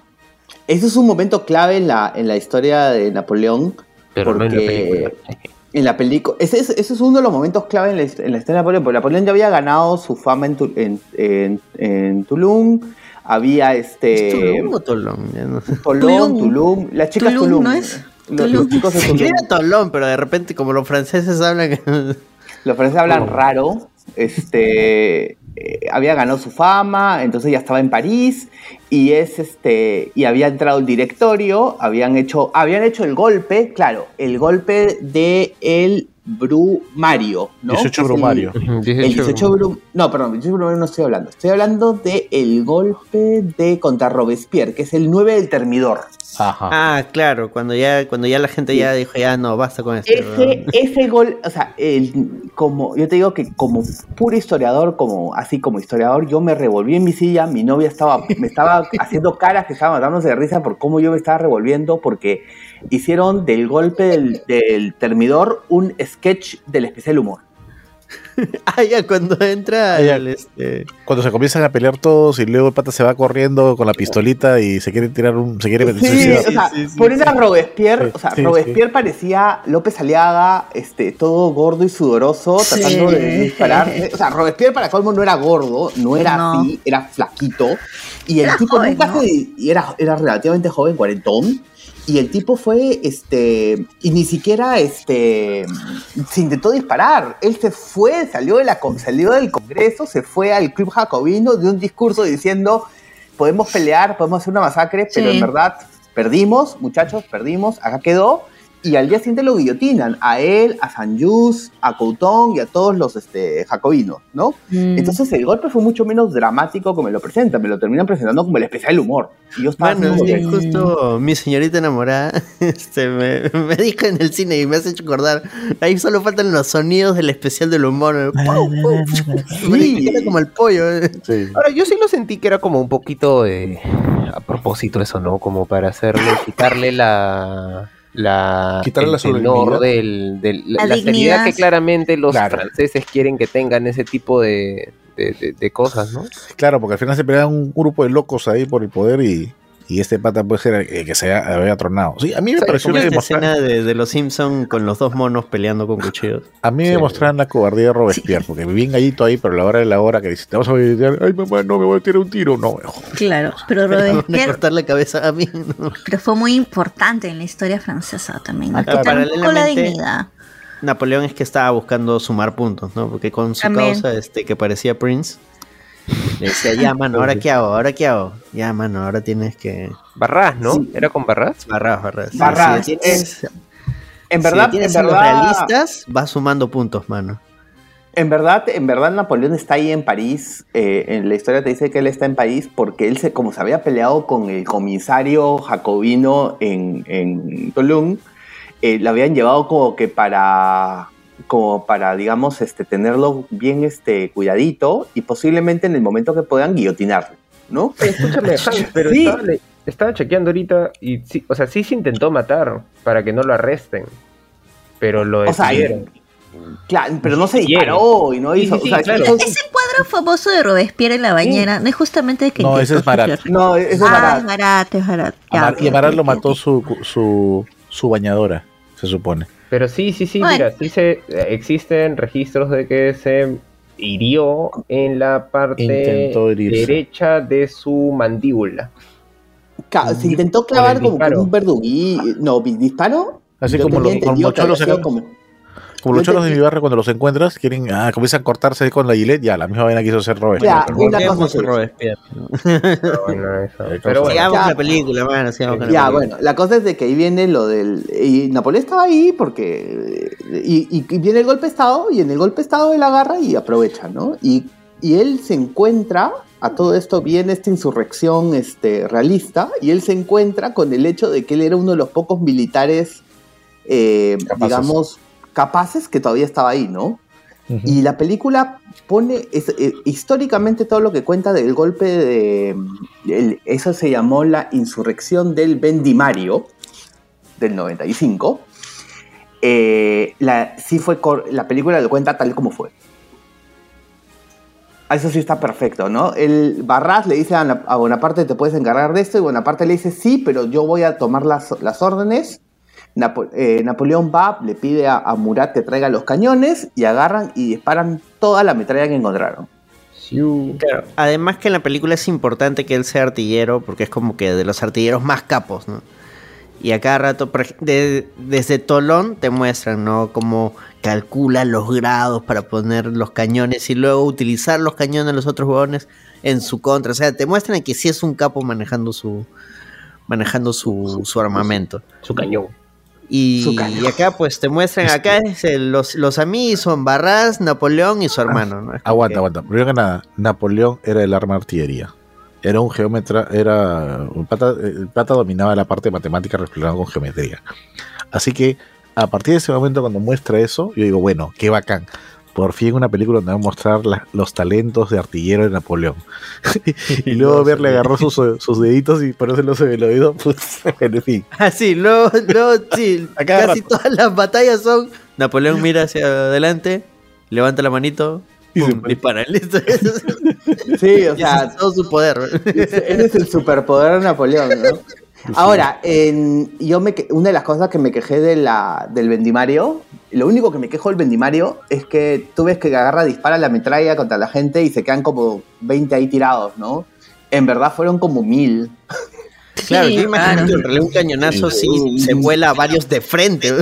Claro, se- Sí. Y la marcha se veía, la verdad es que se veían poco, ¿ah? Se veían bien pocos los protestantes, ¿ah? Y sí, no, y eran, eran un montón más. y la Claro, eran cañonada duró miles. Y la cañonada duró como cuatro horas. Y de verdad los agarró a todos y dejó un montón de gente no solo muerta, sino lisiada de por vida. hay, hay críticas que he escuchado que, que sí se aplican a- al más o menos a lo que estoy viendo. Y es que la película es como una obra de teatro. Ahí como Claro, que se cierra el telón, siguiente escena, y de hecho por eso tienes estas secuencias como lo de este Robespierre o acá cuando le meten metralla a la gente. Es como una obra de teatro. Es que claro, no tiene escenas. Yo se lo creo que se los comentaba ayer o algo así que si le ponían escenas de la vida de Napoleón y Josephine hubiera quedado un buen título antes que Napoleón, ¿no? Ajá.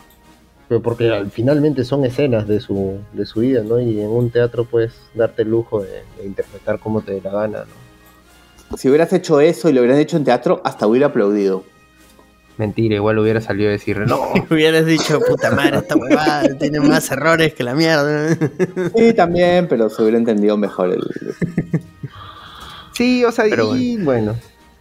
Ya, después de, de, de que le mete plomo a la gente, ¿qué es lo que viene? eh, Egipto. Ah, de ahí es que se va a Egipto.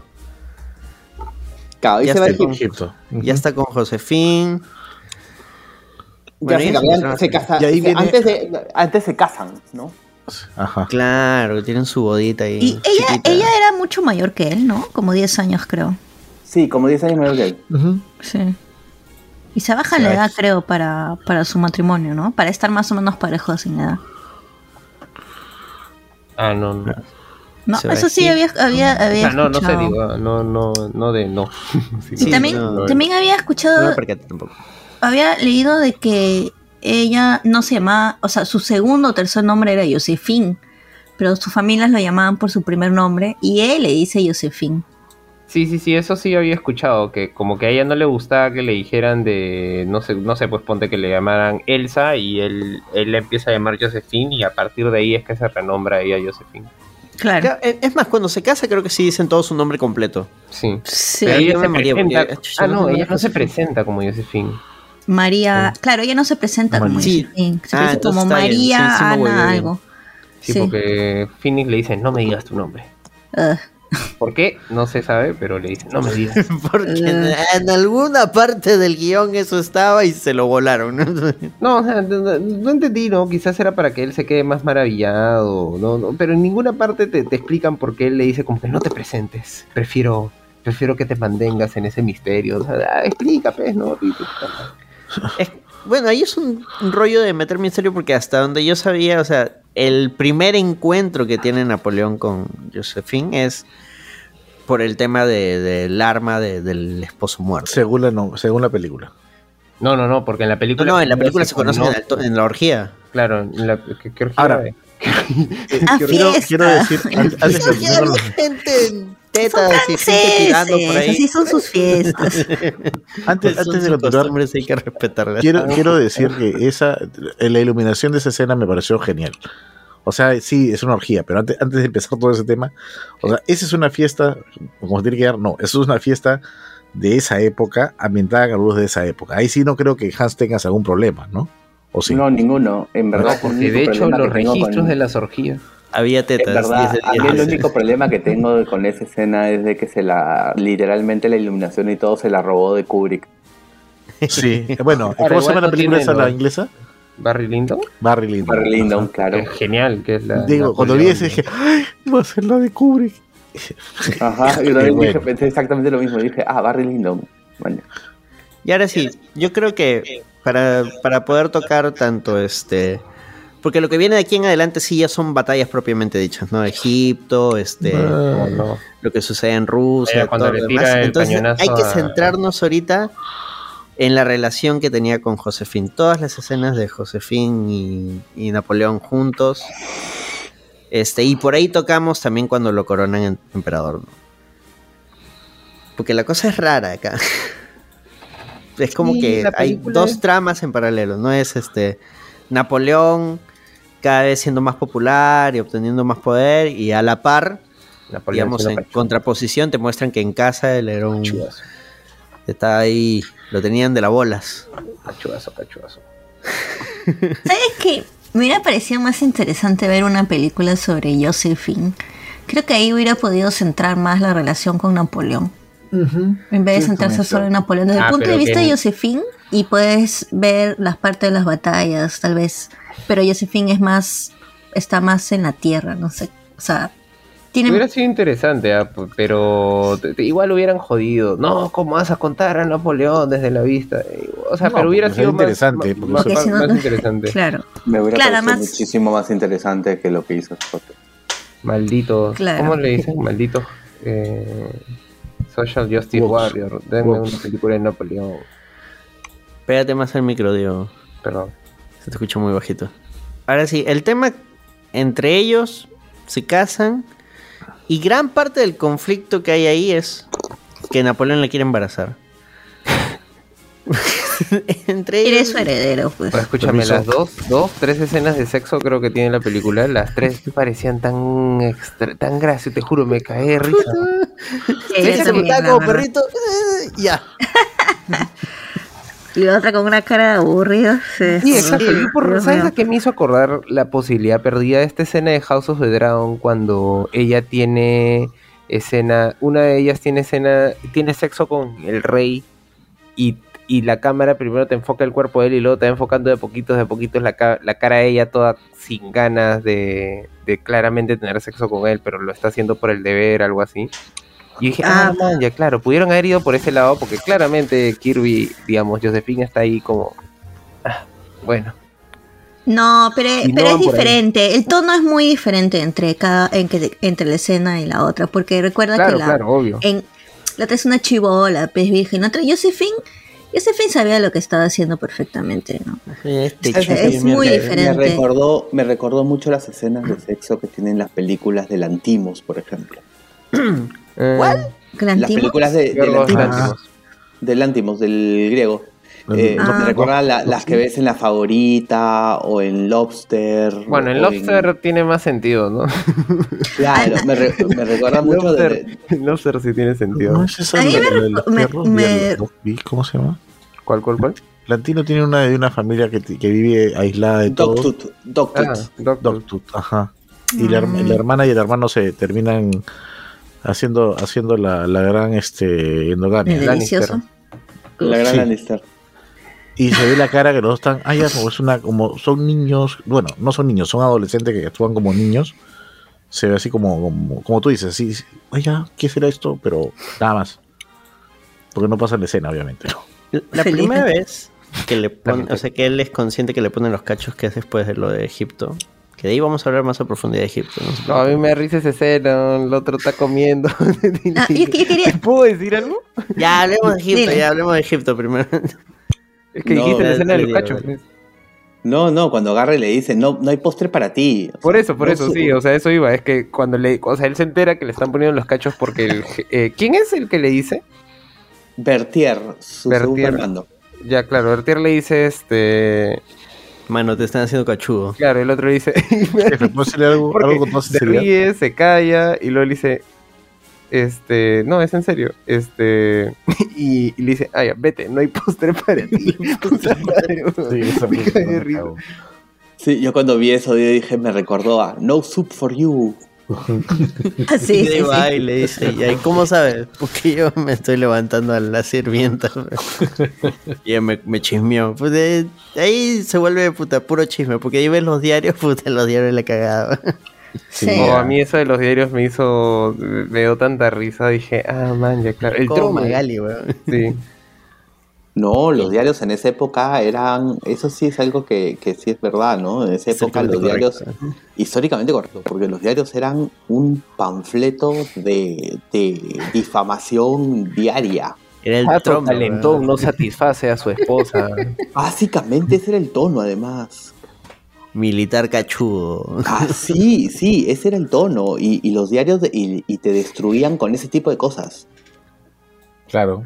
Eh, va Claro, tirando obvio, obvio, En, Estados Unidos también era similar, ¿ves? ¿no? Por eso Hamilton y Jefferson se lanzaban puyas a diestra y siniestra.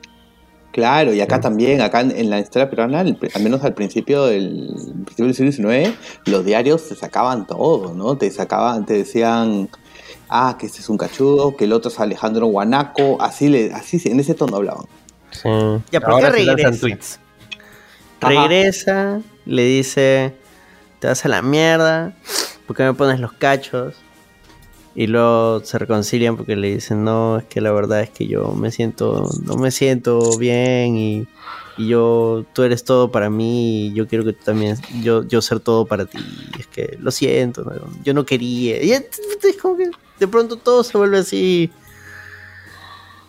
no sé cómo decirlo, quizás patético, pero... Es que ni sea- siquiera se reconcilian, porque inicialmente Josephine, o sea, a ver, primero eh, Napoleón, pues, ¿no? Saca las de... Aprendió de Vanessa Terques, le deja sus cosas en la...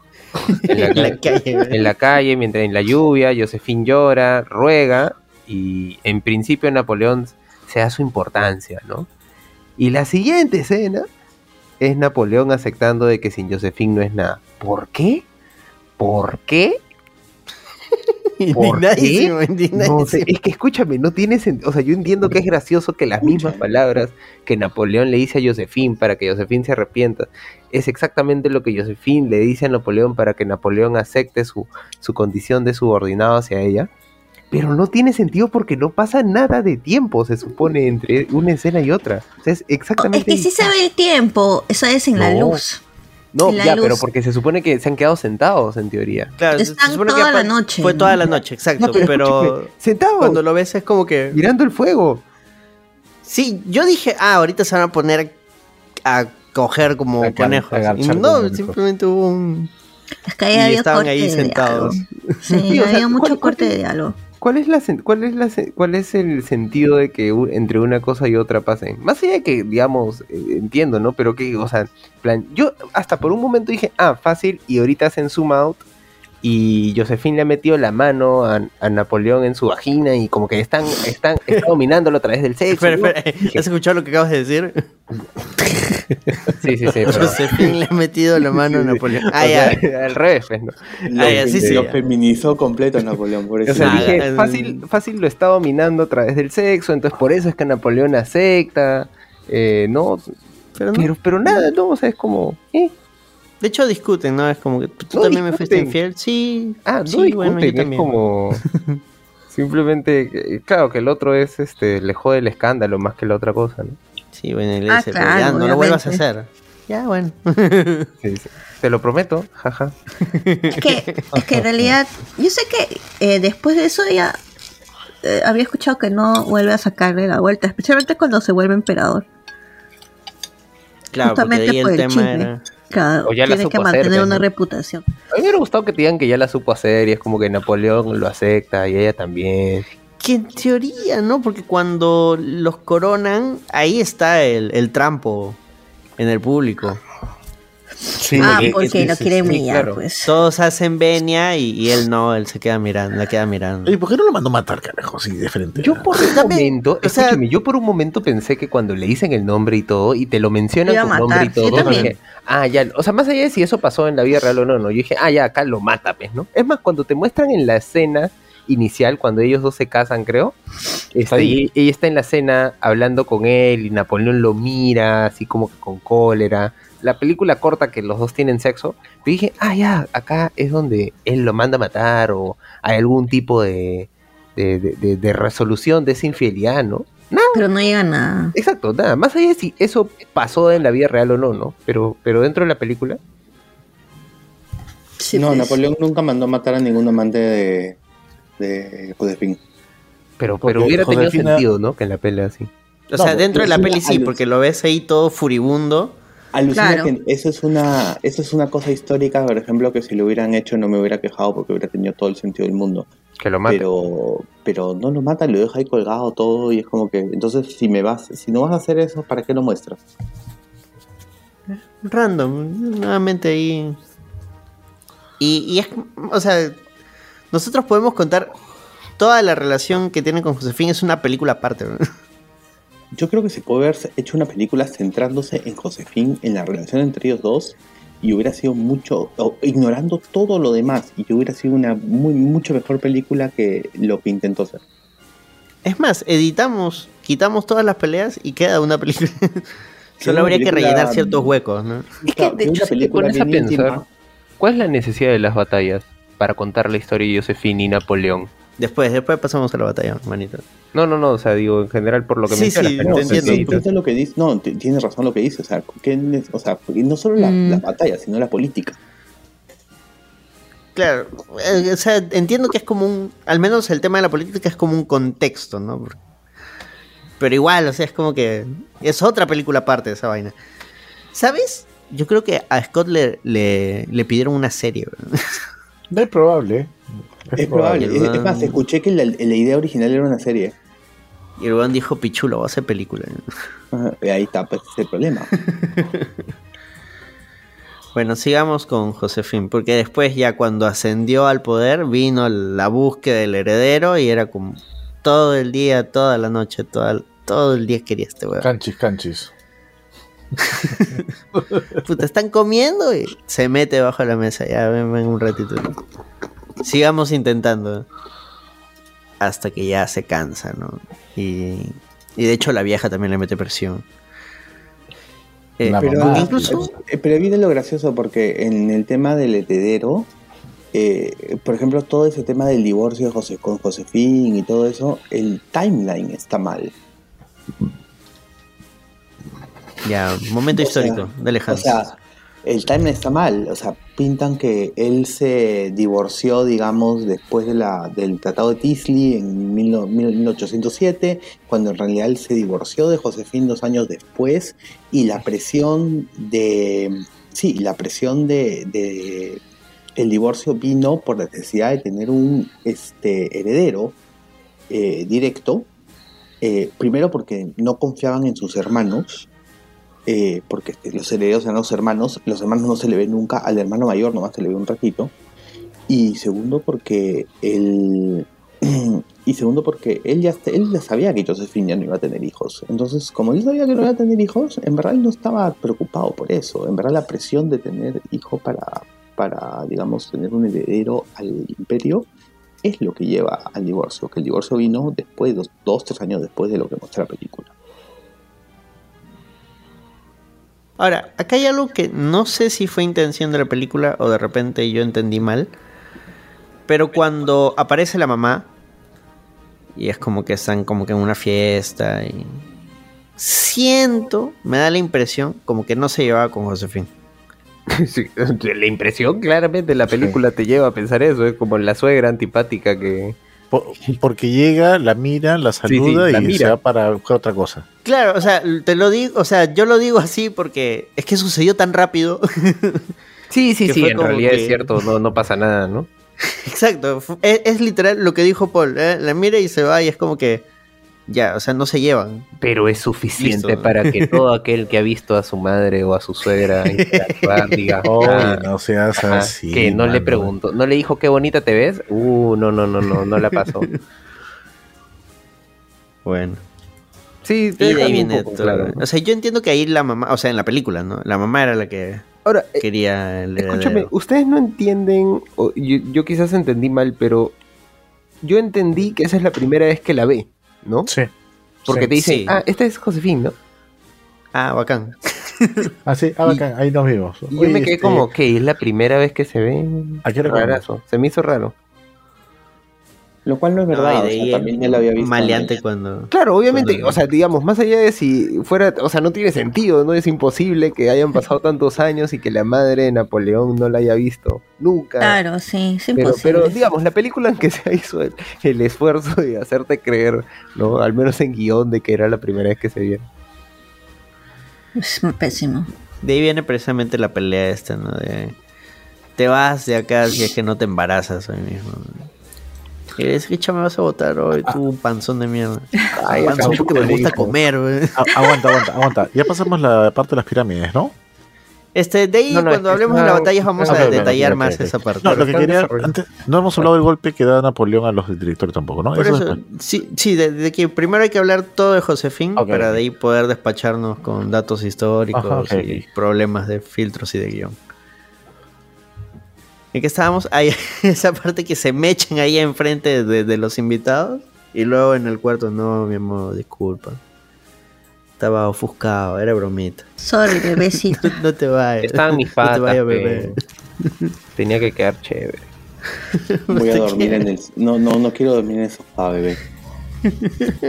Sí, no, raro, raro, raro. Y luego raro, corte, raro. y luego corte. O sea, yo siento que mientras más la película se va adentra- adentrando a la vida de Napoleón y cómo Napoleón se vuelve Napoleón y es emperador y todo eso, siento que más descuidan la relación entre Josefina y Napoleón. O sea, siento que al inicio, más allá de si es buena o no, de si, si, si me parece razonable o no, sí siento que hay un intento de abordar ahí el vínculo entre ambos, ¿no?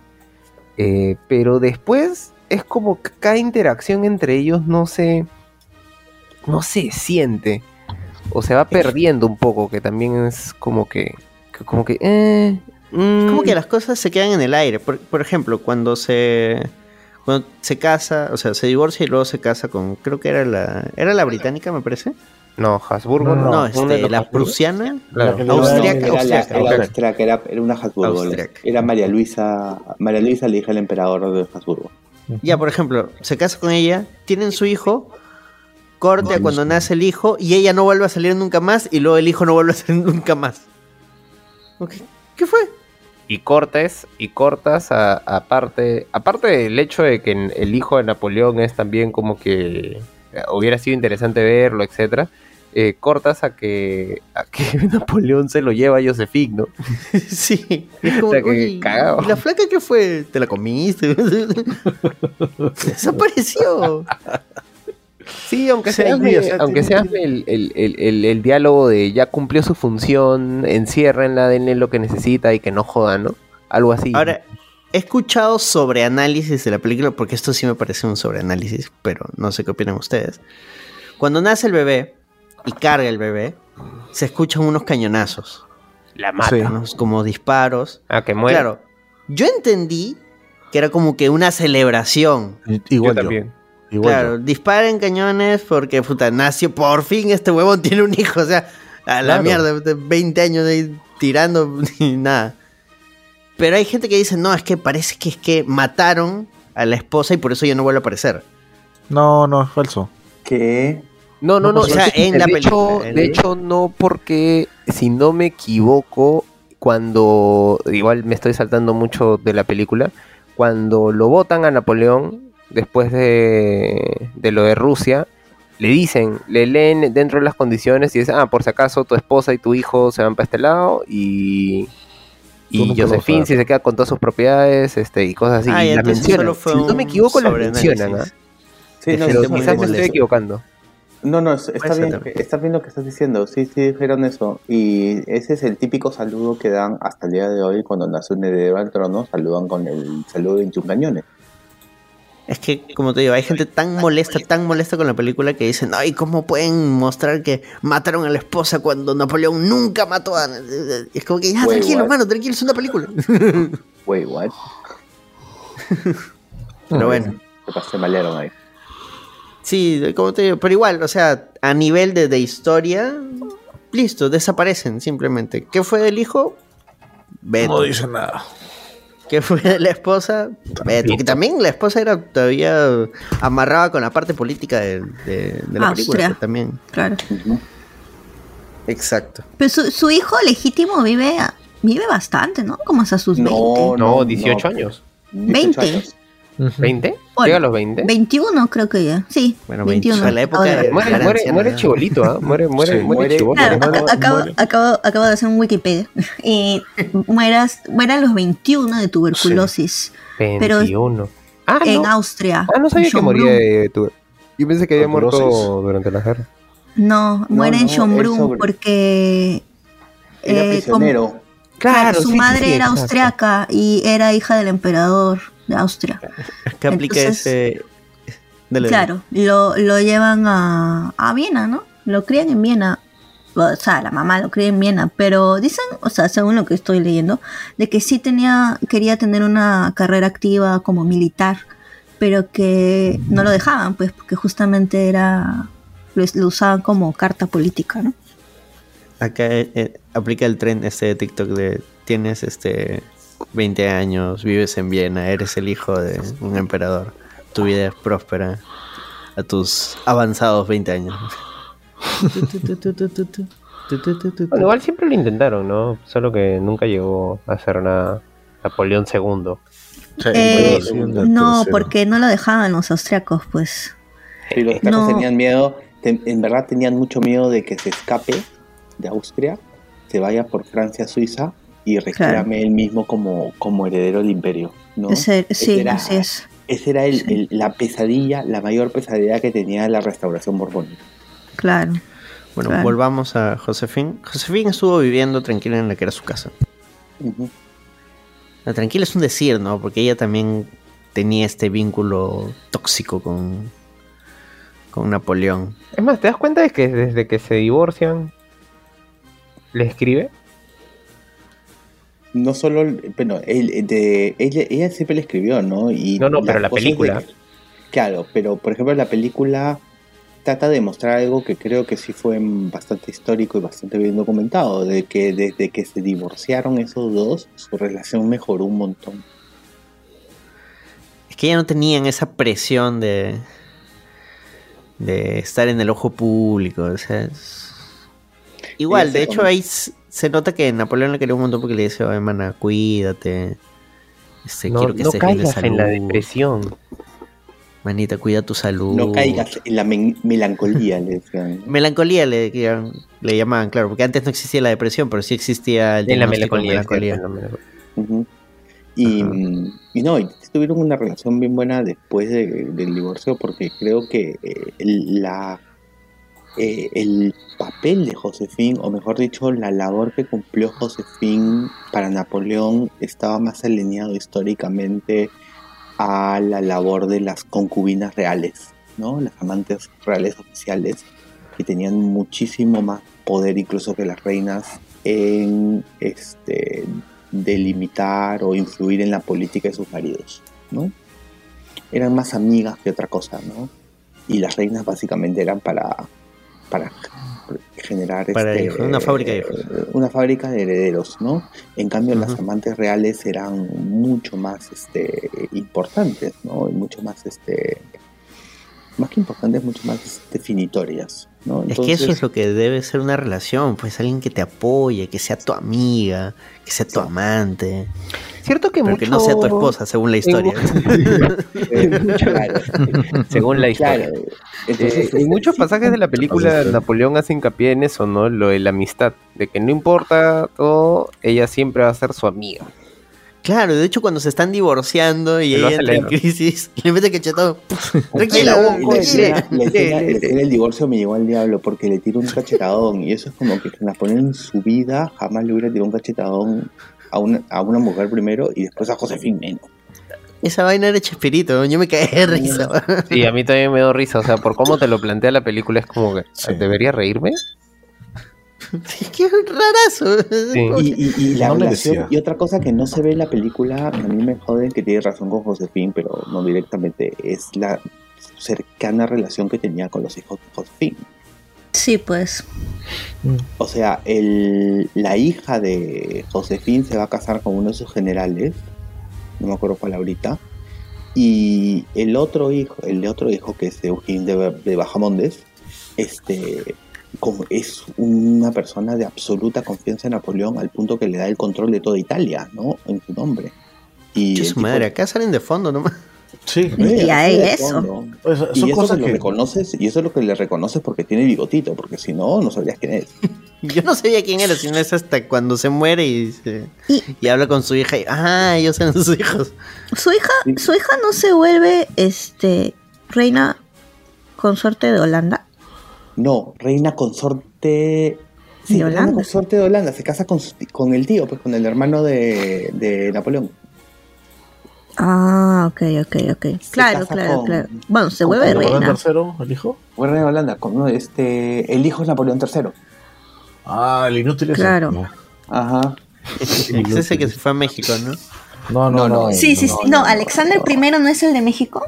No, ¿Algo así? ese es este... Maximiliano. Maximiliano. Maximiliano, el sobrino, ese se vendría a ser el sobrino, el hermano, el hijo menor del, del emperador austriaco que vemos en la película. Y ojo, Maximiliano tuvo buenas ideas, nada más que México era una paca caliente, pues. Sí, Sí, pues. pero ¿cuál fue el rollo de Napoleón III con México? Porque trató de venir a Latinoamérica. No, Napoleón III se creía que era el Napoleón I revivido, pero un soberano inútil. Sí, un, un inútil. Ahí es donde Marx dice que la, la historia viene primero como una tragedia o como un drama y después viene como una comedia. Se refería a Napoleón I y a Napoleón III. Ajá. Y ellos hubieran hecho una película de Napoleón III. Ay, sí, haz lo que quieras. soy- Napoleón III nadie lo quiere ni los franceses. Hubiera sido interesante una película del hijo legítimo de Napoleón también, ¿ah? Ya no, vol- volvamos a, Bueno, a Josephine. Cuando Alexander primero va a visitar a Josephine, o sea, ya ha pasado el tiempo. eh, eh, Napoleón está exiliado y el otro, un chapulinesco, viene y dice: Uy, la dejaron solita a la muchachita. Vamos a visitarla. ¿Pasó algo ahí? O sea, en la película solo sale que bailan, pero a veces bailar es No. un símbolo de algo más. Espérate, espérate, estás hablando de esa parte con el emperador. Alexander. Con Alexander, ¿no? Eso Sí, nunca no pasó. Ah, ya. No. Bueno, en la historia nunca pasó. Ah, sí. Nunca Yo pasó, pensé que nunca como te mostraron los periódicos era como... Sí ah, pasó. No, no pasó. Y para Sí. ese momento en que, en que no, pasa Hans, eso, sí pasó. Sí pasó, porque, porque ella, él va a, a, para joderla a él, pero sí, sí pasa, sí se encuentran. No, o sea, espera, espera, espera. No en que la película bailan. obviamente pasa. No que bailan, pero sí que se encuentran Hans- a un momento, ¿no? Hans No. dice que en la historia real eso no pasó. Vamos a ver, vamos a ver. vamos a ver. Ah, ya. Esperen, ¿qué, qué, qué cosa estamos discutiendo? Sí, yo, yo- yo me, perdí un poco. cuando, eh, sea, cuando el ya Sí, se Napoleón. encuentra con el Alexander I. Claro, Alexander I va a visitar a Josephine cuando exilian a Napoleón a la isla de Elba. ya, para ese y- momento, Josefín ya estaba muerta en la historia. O Acá, sea, en mira, la vida acá- real- en la acá vida es que- real ya estaba muerta. Mm, Él, él, se, él se va a. Él se Bueno, va de repente como a, Benítez. a Elba sabiendo que José, Josefina está muerta. ¿Quién se rió? ¿Quién no, se se, rió? no se entera en Elba que está muerta. No. No, se entera que le está. su- Supuestamente en la película se entera de que le está poniendo los cachos con el emperador. Ah, en la este, película, pero en la vida real no se entera él en el, en el exilio. No cuando No, llega a Francia, sino en el exilio. No, no, no, no, no. Él se entera antes de irse a Elba que Josefina ya estaba muerta. Mm. Bueno, acá está viva y está. Ahora, por eso, yo no sé si genuinamente le puso los cachos o, o simplemente fue, o sea, Sí. lo recibió porque, bueno, es alguien importante, ¿no? Y traguito, ya un traguito, pero ahí nomás. no creo que le haya puesto los cachos. No, Además se no. nota su incomodidad de ella bastante en la película. Porque acá hay otra cosa que me genera dudas la película. La película en vez de resolver preguntas te genera dudas. Sí. Es después de esto ella se enferma. Entonces dije, ah, puta, le, le pasó una veneria a este huevo. No. Su- Muere de neumonía o tuberculosis, creo, ¿no? Muere de difteria, de difteria, según la Difteria. Pucha, Anderson, no, no, no, no me he puesto a pensar en eso. Es que, es que por cómo está contado, tú puedes asumir sí. algunas cosas, pero que la película nunca aclara. Sí, sí, o sea, sí, pues. sí, sí entiendo a qué te refieres, solo que digo que no, no lo había pensado. Ahora, de repente, él le, contra- le contagió la difteria. ¿no? Mm. ¿Pero ¿Cómo se contagia la difteria? ¿En qué consiste la difteria? Paul, por favor, este, Difteria, agua. Es una epidemia. ¿Aló? Sí, sí, sí, te se escuchamos. escucha. Difteria. Difteria, una enfermedad que se contagia por. mm, Pégate el micro, pégate el micro. Vale, vale, disculpa. Ah, es una vía, eh, enfermedad por vías respiratorias. Pero ya es bacteriano, vacuna. virus. Bacteriano. Bacteriano. Entonces sí, es posible que el pata le pueda haber contagiado. No, pero el, para eso el emperador, el Alexander también debió de estar enfermo. Claro, Sí. o sea, tú verías a alguien enfermo ahí, ¿no? Claro, ¿cómo se contagió? Beto. Mira, es como es enfermedad respiratoria, eh, debería tener, puede tener ya cierta resistencia. Pero este, digamos, en el caso de, en el caso de ella, de repente, pues, nunca, nunca ha tenido esa enfermedad, estalló un brote por esa zona y se enfermó y se contagió. Claro, además que su estado anímico Claro. está cada vez más para el culo. Claro, llega el doctor y le dice, no, tiene una inflamación. No, pues ahí es donde está el culo. Pero acuérdate que la, la verdadera medicina surge a partir de 1800 y pico. Este, antes Estábamos era en épocas donde... Claro. este, los humores, la teoría de los humores, toda esa vaina. Claro, por eso le decían melancolía, ¿no? Hay todo un tema ahí con el, con el color. El mela viene de negro, no, no me acuerdo si era latín o griego. Hay todo un rollo. Claro, los cuatro humores. investiguen qué es la melancolía. Pero sí, o sea, una producción no la pudo haber salvado, pero bueno. No, una próxima no, un antibiótico. Vacuna, ¿no es? No, una- ah, claro, porque era bacteriano. Claro. ujú. ¿Con Vacunas vacuna? ahora es. Ahora es vacunas. Mm. Bueno, para ese tiempo ya, ya, estaba, al menos ya estaba la vacuna de la viruela, ¿no? 1800 y bueno, desde 1800 y pico, 1810 sale la expedición de, de los españoles. Sí, ya había vacunas, Sí, sí, pero, ya estaba ya. pero para esta enfermedad no había vacuna todavía. No, pues. Ujú. Ahora, acá eh, la película trastoca la historia, como dice Hans, ella ya estaba muerta en realidad. Pero acá te lo ponen de la siguiente manera, ¿no? Ella está muy enferma. Napoleón regresa a Elba. Este, trata de juntar gente para, para asumir nuevamente el poder. Y es en ese tiempo donde él estuvo juntando su gente y todo, que ella muere. Entonces él, digamos, llega tarde. Debido Mm, a sus rollos. Esa parte es Sí. fantasía. Claro, Lo, pero... lo que no es fantasía es que el, el episodio que narran ahí, de que mandan a, a arrestarlo a Napoleón, y ese ejército que mandan a arrestar se le vuelve a su favor, sí, eso sí es, es históricamente cierto. Se hacen amigos otra vez. Es que, es que le dice lo yo mismo. te he o sea, visto. yo, soy, yo fui su emperador, queremos luchar con usted, va la mierda, vamos. Pero ahí no mencionan- ese ejército eran 10 puntas, oye.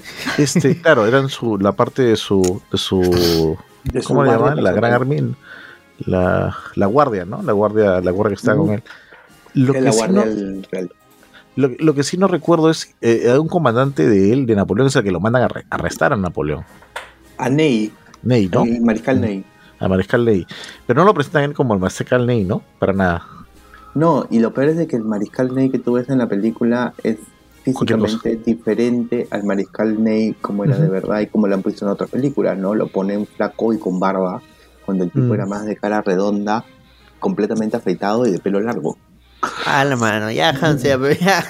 Creo que está así. Sí, no, ya, Hans, ya tampoco, ya, ya, Ya no ya, ese- ya, no. No, es que fotos. Es que, es que esa es una de las críticas que yo tengo más a la película, es que primero no me se, se, se vuelan un montón de mariscales, se mueran un montón de generales que son son muy importantes, digamos, en la, en la historia de Napoleón. Y segundo, ni- a ninguno lo reconoces como tal. O sea, te digo, o sea, ¿quién es este? ¿Quién supuestamente es este? No sé quién Ah, es. el- Eso sí, yo me perdía constantemente qué, qué militar era quién, porque en una escena aparecían y en la otra ya no. y luego entraba otro que aparecía en unas escenas y luego ya no salía y era como que... El ¿Este era el de hace rato? o- El, el único que yo reconocí fue, no sé si han visto uno que salía con lentes. Sí. Ese es Davut. Mm, No, no recuerdo. ¿Cómo se llama este pata que Carlos pedía una carga? Una carga de caballería. Este. No, no la- no la- ¿cuál- Hansi debe en, saber. en- en cuál batalla? No, eh, eh, siempre le, eh, bueno, a que los utiliza este Pérez Reverte en cómo se llama en Borondino en todas las batallas siempre decían eh, le pedían una era, el Usar, el de caballería. Ah, Murat. Murat, ahí está. Yo esperaba ver a Murat, no lo reconocí. No, Pensé que era, era el bigotón de la última, pero dije, no, Murat, ese no es Murat ni de la bala. pues. Bueno, no, cerremos. Murat, Murat no sale, no sale Murat, No no, sale sale. Mecena, no sale Lanes, No, pues. que son sus mejores generales, ¿no? Sale, sale un ratito Davut, sale un ratito Ney, sale Lucien Bonaparte nomás en la, en la escena de la convención, y de ahí no sale nadie más. Ya, vol- volvamos a Josefín ya para cerrar su arco porque se muere y ahí, ahí queda Josefín. Eh, ¿Qué les pareció este, este final para ella? ¿no? O sea, como les decía, este... Al final, o sea, lo han hecho para fines dramáticos, ¿no? Poner que él estaba más preocupado en los temas políticos, militares, que en vez de lo primero que haces cuando llegas, ver a tu amada, ¿no? Y bueno, por no ir, murió antes. Y él se enteró después, ¿no? ¿Qué tal este, este cierre para la historia de ellos dos? A mí se me hace raro no mostrar su muerte en cámara. O sea, como que el hecho de que no la veas morir, sino que escuches de que ella muera, me parece una opción peculiar. Por decirlo menos. Sobre todo en una película tan gráfica. Sí, sí, sí. Aparte que su muerte no iba a ser, pues, este, ella tosiendo sangre ni nada, ¿no? O sea, probable- Que lo podían hacer así, ¿eh? Sí, sí, sí. Ah, sí, sí, sí. Sí, es cierto. O sea, me sorprendió, me sorprendió eso. Como que la muera off camera y te enteres de su muerte porque... No sé, tal vez sale la muerte, sale en. Fácil, la muerte sale en la versión extendida. Con lo cachondo que era este Napoleón, puta, yo dije, puta, ahorita No, ya, ya, sabía. Todavía- ¿Cuánto tiempo tiene de muerte? Porque- porque Todavía está caliente, demasiado, ¿no? Todavía está demasiado caliente, ¿no? horny ese, ese Napoleón. ¿no? Sí, todavía está caliente. No, Pero no, sí se puso triste, habló con la con, Con la, la hija. hija. De hecho, ella le dice, lo siento, no la puedo cuidar más. Y las cartas, O sea, las cartas lentonas. Ah, sí, puta. es- bueno. Está en un momento triste y de pronto es como que. Las cartas, las cartas. Y es como que. Ah, puta, esto está palteado porque le ha escrito mil huevas a esta, esta placa. Y las cartas las vendieron, ¿no? No, Las se las robaron. Por Y eso el, no, el que los robó las vendió. Es lo que dicen en la película, por lo menos. Sí, Eso bueno, sí, eh, la cosa es de que las cartas, ese, ese, o sea, esa- ese paquete de cartas que, que se robó el, el paje y toda la cuestión, terminaron en coleccionistas, pasaron de mano en mano y han terminado en los archivos nacionales recuperadas como que a mitad del siglo pasado. Eh, su pack ahí. Napoleón, un dibujo de la 34. pija de Napoleón, ¿no? Básicamente eran unas cartas, algunas cartas, no, pero esos, esos son las cartas más públicas que siempre se han salido en los libros, sabemos todo eso, ¿no? Son las tranquis, son las O tranquis. sea, las tranquilas. Cartas más, más calientes, las cartas más así, más, este, más pornográficas, Ajá. han terminado saliendo, han siendo descubiertas y publicadas eh, hace 15 años recién. ¿Y esas Así. dónde estaban? Ah, ya. Esas están en manos de coleccionistas privados. Claro. Ya, pero ¿cómo llegaron ahí? O sea, eran parte de ese grupo de cartas que se... Coleccionistas privados, No, un no, eufemismo no, para pajeros. No, no, no. hay gente que, hay- aunque no lo creas, hay gente que colecciona este, documentos históricos y me parece loquísimo. Jeropas. Sí, claro. Sí. Lo mismo van a decir Y- cuando en 50 años digan, ah, los videos de Sasha Grey. Ahí, aunque no lo crean, ahí. Pero eso es dominio público, mano. Este, el tema es de que sí, y, tal- y, y lo recuperaron y, y esas son las cartas más, más, más Ya, pero por eso, esas cartas también estaban en estas que robaron y Mm, posteriormente no. vendieron. No se sabe, porque No. el tema es de que No se sabe cómo lo han obtenido. Es que ese es el tema ahorita, no se, no se sabe, digamos, el, la línea en que siguieron esas cartas, no se saben si todas las cartas se vendieron juntas, si se vendieron por bloques, si se vendieron en diferentes épocas, no se ha podido reconstruir todavía todo eso. Man, ya. Bueno, Vanessa Kirby sí actuó genial. Simpático. O sea, Sí. fuera de todos los problemas que le hemos identificado a la película, yo siento que actuó muy paja. La dinámica que tiene con Joaquín Phoenix es bacán, es divertida, aunque Sí. nuevamente no sé si era la intención, pero me gustó este, este rollito de amor-odio que llevaron los dos. No sé ustedes qué opinan, ya para cerrar con Josefín. Sí, o sea, es, es, es interesante. Es este. Es. eh, Josefín, en lo poco que aporta para la película, me parece que es buena. Quizás debió salir más, quizás como creo que lo mencionó solo, o Paul, eh, eh, si, le, si enfocabas la película en ella antes que en Napoleón, hubieras tenido una película que igual hubiera mantenido la esencia de lo que quería contar Scott sin la necesidad de irte en floro con batallas ni nada por el estilo. Probablemente es una película que no hubiera sido hecha, pero Josefín me parece que es un punto fuerte. De hecho, me parece que es mejor que el propio Napoleón. Definitivamente. Sol, No. para cerrar con Josefín, ¿algo que quieras agregar? Mm, No, creo que, o sea, Vanessa Kirby ha hecho un buen rol, ¿no? Un Hizo buen trabajo. Eh, como dicen, como, como dices, este, también me parece que ella se ha destacado mucho más en la película que el mismo Napoleón, ¿no? Pero, no sé, no, no siento que la han desarrollado completamente. No siento que le han hecho completa justicia, la verdad, al, per- a- al personaje histórico, ¿no? Eh, pero bueno, o sea, en general bien, ¿no? O sea, la actriz es muy buena. Está bien. Su 7 sobre 10. Su like. Paul. Like. Mm, La escena para. ¿Estás catalogando a Josephine su actuación en la película? ¿O a Sí, la sí, actriz? con respecto a la película. Ya si, primero sobre la película y ya si quieres agregar algún dato adicional, ahí le metes. Mm, Bueno, me gustó. O sea, hay cosas que no son disco- disconformes con la realidad, pero me gustó su actuación de Vanessa Kirby. 7 sobre 10 me parece que está hasta 7.5 o 8. Pues me, Eh, me gustó puntaje. como actriz. Carajo. Generoso, generoso. Hans, Yo creo que es lo único que salvaría la película, la actuación de Vanessa, alucina, la actuación de Vanessa Kirby. Me parece que tiene, a mí lo que me gustó fue que presentaran a una Josefín con, con potencia, por así decirlo, con personalidad. Esa es con huevos. Claro. Escúchame, igual, es que- solamente para añadir ahí, ¿sabían que la que iba a ser de Josefín era la de The Last Duel? Solo que con lo de la pandemia se fue. ¿Cómo, ¿Quién cómo? era la de la Duel? Jodie Comer. Ah, Ah, iba a ser Judy Comer. Ah, mejor. Me- me Este, que a mí me hubiera gustado que hubiera sido ella, porque me parece que ella tiene otro otro feeling, otra vibe. Vanessa Kirby es más como que tiene más presencia si se quiere, pero la otra es más actriz. Me, hubiera ser, interesado pero- saber. mm, Pero el, te- el tema es de que ahí viene otro tema, ¿no? Yo creo que, por ejemplo, de las cum- de ahí está, de las este Duel tiene los mismos errores cinematográficos que tiene esta película. Y las dos son películas de Ridley Scott, ¿no? O sea, yo siento que las dos películas no, me, no, no sé qué me quieren contar al final. Mm, Bueno, Bueno. pero la de las Duel se cuenta en tres tiempos, ¿no? La versión de, de él, de ella y del otro. Ajá, ¿No? pero al final no Es- sé qué me quiere decir. No, pero está bien, pero son, es una película que quiere contarte desde tres puntos de vista hasta que llegan a la parte de la película. Amores perros en el pasado. Algo así. Magnolia en el pasado. Eh, el problema que el- tiene es que te elige una verdad. Ujú. Si lo hubiera dejado abierto, tal vez hubiera funcionado mejor.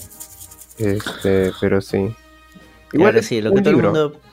Lo que todo el mundo pedía. Las batallas. Eh, Ya, número uno, antes, Eh. antes de las batallas. Bueno, la, ba- la batalla. Ya, Ya. Egipto. Oye, mano. Fue a 30 ¿cómo vas a kilómetros de la- comparar? ¿Cuál Fue a 30 batalla? kilómetros de las pirámides y, y Napoleón amaba lo que es cultura. Así que nunca hubiera hecho esa barra, vas a dispararle una pirámide. No jodas, pues. Primero, segundo, Escúchame, pero aparte, ¿cuál es, cuál es, cuál es la necesidad? O sea, yo- mira, ya, yo, yo, yo, yo, ¿Asustar yo a los acepto, egipcios? Yo acepto que a ustedes, o sea, les pueda joder en términos de esto jamás hubiera podido pasar, ¿ya? Y lo entiendo, ¿ya? O sea, yo también lo, lo encontré estúpido. Pero dentro de la película, ni siquiera es como que Napoleón dice, no sé, pues, y por ejemplo, ¿sabes a qué me hizo acordar un poco? A esta escena en Mario Bros. en la que salen los pingüinos todos achorados y luego sale Bowser y dice, ah, ya, pu, y, y les los ataca y los hace mierda y les baja la moral. Entonces dije, ah, ya, fácil vas a colocar algo así como, vamos a bajarle la moral a estos egipcios de mierda y vamos a Destruyendo su patrimonio. Exacto, ¿no? Yo, yo pensé que aunque sea verbaliza cuál es el objetivo de que ataque la pirámide, ¿no? No lo verbaliza, o sea, ¿cuál, cuál es la necesidad? Acá hace. Utiliza su superpoder. Alza la manito. Baja. ¡Pum! No, no, no, no, no. El superpoder viene incluido con acomodarse el gorrito. Así, güey. Cada vez lo hace Ah, más y- grande. y taparse los grande oídos cada vez que disparan un cohete. ¿No? Mira, Sí, a, mí- es a mí lo que, random. a- a mí lo que- lo que me llegó fue. ¿Para qué? O sea, si, si tenía la artillería bien puesta, ¿para qué disparar la pirámide si podía balar- bajárselo al, al, al sultán que está ahí y ¡pum! Desapareció. Como hizo con los realistas unas escenas más atrás. Claro. Claro, O sea- es que ese es, ese es otro tema que tengo del problema de la batalla de Egipto. Es que primero la batalla se peleó como A que a 10 kilómetros de. 30. a 10 ki- 30 como a kilómetros fueron 30, de las que 30 kilómetros de las pirámides. Así es. Y segundo, este sí, la peli, la pelea, la por las condiciones del terreno, la pelea fue más con armas blancas que con balas. O sea, la caballería. O sea, Ajá. ahí era para que Murat se exhibiera. Si estuviera Murat ahí. No, Murat no Sí, estaba en Egipto. ¿No estaba ahí? Ok. No, no Para que se viera la caballería de Napoleón. Pero nuevamente. Pero pudieron haberlo metido, o sea, por los huevos Claro. de Scott lo pudieron haber metido. claro, o sea, Mano, ves- es uno de los generales más importantes y no sale en toda la película. Claro. Ves el despliegue de la caballería de Napoleón y la, y la artillería, que es el arma de Napoleón, atrás, resguardando, tirando, disparando cañonazos. Pero no. Acá disparan un cañonazo a una pirámide para bajársela. Y nuevamente digo, acuérdense que les- eh, Napoleón llevó científicos, eh, hombres de ciencia, historiadores, para ver justamente este, temas ahí en, en- en Egipto, para recolectar la información de Egipto. Y hasta ese momento todo lo saqueaba, digo, todo lo recopilaba Inglaterra. Como era Y no costumbre. solamente eso, sino fueron científicos franceses que encontraron la piedra Rosetta. Así es. Cuando, cuando- Ah, esa, claro, esa escena, pues. cuando, esa escena cuando empiezan, cuando encuentran algo, dije, "Ah, la piedra Rosetta, van a dramatizar la piedra Rosetta, aunque no fue así. Pero no, era para que Napoleón se fuera a, a, a verla una, asustarse con una momia. No me jodas. El sarcófago. Lo Eso de, lo del sarcófago no lo entendí. Es como que, ¿qué, quieres, ¿qué me quieres mostrar con lo del sarcófago? Que le interesa la cultura. Pero si Yo le entendí gusta- que era Pero le interesa la cultura tanto para que lo toca y casi la caga. No, no, ¿Te no, interesa yo cultura? ¿Para qué entendí- yo quieres entendí que la era un pirámide? símil. No tiene A sentido. ver, a ver, Diego, dinos. Yo entendí que era un símil, ya, o sea, que era como un... A ver, Napoleón tenía estos delirios, se supone, pues, ¿no? De, ah, sí, soy más grande, etc. Mesiánicos. Claro. Por eso entonces- durmió en la, en, la, en la pirámide. Ajá. Entonces, ya, yo, yo, yo, exacto, yo pensé que era como una suerte de... eh, cuando le pone el gorrito, además, ¿no? En- De Mesías a Mesías. Claro, que era eh. como un, ah, man, ya tú eres como yo, yo soy como tú, pero, pero, pero sí, o sea, es como, eh, era Pero se ve necesario. Exacto, se ve ridículo, es necesario. Aparte que como que cuando lo va a tocar casi la caga. Entonces, Sí. como- o sea, Ridley, ¿estás tratando de representar esto o te estás burlando de este huevón? Pero, Es que o sea, sí. y si te estás burlando, dinos, pues dinos. Quiero Claro, saber. quiero reírme Si hubieras, bur- si hubieras burlado, hubieras puesto a Optimus Prime en, el, en la pirámide, le hubieras disparado con tus, rayos, igual- con tus rayos láser y ya estaba. Igual y esto lo vamos a hablar después ya, pero yo sigo pensando que de verdad este, de la película es Ridley como que haciendo mierda al ídolo francés, ¿no? Que tiene Ah, no, pero- sentido. pero esa teoría de que. Disculpa, pero ¿sabes qué? Si alguien la hizo mierda en esa película, ha sido a, a la. a- ¿Cómo se llama este pata? A- al Duque de Wellington. Lo pinta como un imbécil, como un atorrante. Como un, lo pintas como un calzanudo, weón. sí, sí, sí, sí. Ahí es donde Y- tú dices, y- ya. Y, que es tan idiota que ni siquiera este y ni siquiera puede controlar a su gente que se la chupe de Napoleón que está ahí. Toda la Guardia Marina real están ahí que lo escuchan a Napoleón embelesados. O sea, lo meten como un calzonudo. Y, y si hubieras querido hacer eso, pucha, ponga a Nelson, pe mano. Ponga a Nelson. No lo ponen a Nelson tampoco. Y hubiera sido No una buena. Escúchame, pero no ¿ustedes, sienten que. ¿ustedes sienten que esa escena final es como, uh, algo así? Como que cuando aparece. es- es una o sea, como que lo pinta. porque- ¿Es, es tan feo eso? Porque yo sentí que lo deja más bien, al contrario, lo deja bien en Waterloo y, y como que ahí ya es suficiente, ¿no? No, ¿A quién? Wellington era el que estaba a cargo de- del ejército inglés en Waterloo. Sí. Ya, no, yo sí sentí que lo dejaron como un huevón porque es como que, puta madre, ya me cagaron. Y si no venían los prusianos, el huevón iba a cagar para adentro. Sí. No, ya estaba cagando para adentro. Ya estaba Es cagando. por eso, su cara es de puta madre, puta madre, puta madre. Llegaron los prusianos y soltó el asterisco. Ah, ya, Soltó el la hice, pasé, pasé Ajá. la misión. Sí, sí, Aparte, aparte hay unos, hay unas cosas históricas ahí horribles, ¿no? Por ejemplo, lo ponen a, a, a- a Wellington como que el huevón que tiene que ir y, deci- y decide ir a pelear con Napoleón, cuando en verdad el- todo el tema del. Congreso de Viena lo, lo dirigía el, el austriaco Metternich. Mm. Entonces hay, hay unas cosas ahí, unos, unos cosas que te dejan un sin sabor. Pero volviendo a Egipto y volviendo a eso, Napoleón se va de Egipto y se li- literalmente obvian la batalla y la campaña que lo convierte en emperador, que es la campaña italiana y la batalla de Marengo. Creo que dicen que sucedió. Creo que lo mencionan, pero es Sí, como sí, que, sí, lo menciona. es como que, ah. es más, eh, dato curioso, también he visto youtubers españoles molestísimos porque no mostraron la batalla en España. Bueno, eso sí te puedo decir. Mm. De que no menciona en ningún momento que eh, España fue uno de los. Sí, fue. eh, puedes pensar que es uno de los declives de Napoleón. Porque es el primer lugar conquistado, dominado, que era una nación amiga, que se le vuelve en contra debido, bueno, a las propias causas de que ellos agarraron y lo sacaron al, al idiota de Fernando VII. y, bueno, ponen a Pepe Botella. Pero deberían haber mostrado algo de que, oye, ¿sabes qué? Le estamos guaneando acá por, por seguir a Portugal. No, o sea, parece que todo ocurriera entre Rusia este algo de Austria y se acabó el asunto. No entran a Italia, no entran a este, no, se No te ve. muestran Inglaterra para nada, no te muestran Gran Bretaña. Ah, o sea, no. No te muestra, el único momento que te muestran en Inglaterra es cuando en una escena El barquito. no, en el barco. El barquito. Oye, esa escena Sí. me pareció la cosa más patética del mundo. Yo me revolví en la Sí. silla. Mi novia se cagó de risa porque yo me vez estaba silla. Porque yo estaba a punto de hacerle el exorcista y voltear la cabeza. eh, Estaba volteando la cabeza así en 360. Porque Nuevamente, la presencia inglesa es como que, en teoría era como que el enemigo de Francia, pero que es como que es medio etéreo. Es como que ya vienen los ingleses, ya vienen los ingleses. Una Claro, vaina así. Y, y le dicen, ustedes se creen importantes porque tienen barcos. What the fuck esa frase, mano. Eso me- esa Sí, parte me pésimo. cae de risa.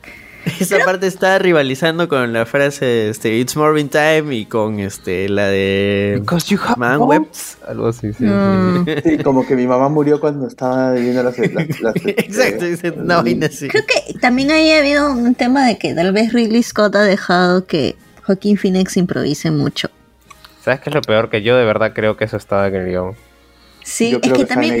es que yo creo Yo que que improvisa mucho porque esa, esa parte cuando se está divorciando de Josephine y le Ahí tira le una pega, que le cachetada. pegó, le pegó. y todo el mundo No, como que ¿qué? ¿Cuál es el y- propósito oye, de oye, esto? Corte, Claro, corte, sí. tienes? corte, corte, ¿qué putas fue eso? Sí. Pero es cine. Y Ridley dijo, sí, tienes razón. Eh, Oye, entonces- la historia, la historia que contó Ridley de cómo eligió a Joaquín Phoenix para ser de Napoleón te demuestra un poquito cómo era eh, la seriedad con la que han tomado la película. Porque él dijo de que él había elegido a Napoleón porque vio una foto de Joaquín Phoenix, cortó un sombrerito de papel de Napoleón y se lo puso en la, foto mierda. y dijo, sí, este es mi Napoleón, dijo. Tú eres. Mi papi. A la mano vas. Y es así Sí, como que... ¿en Ten en cuenta de que serio? quizás se está jodiendo, ¿no?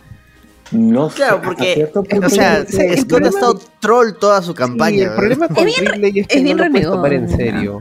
O sea, es como ese pata que ya... O sea, es como un James Cameron, pero plan, realmente es más antipático. O sea, Cameron es buena gente al, co- al costado de, de Scott.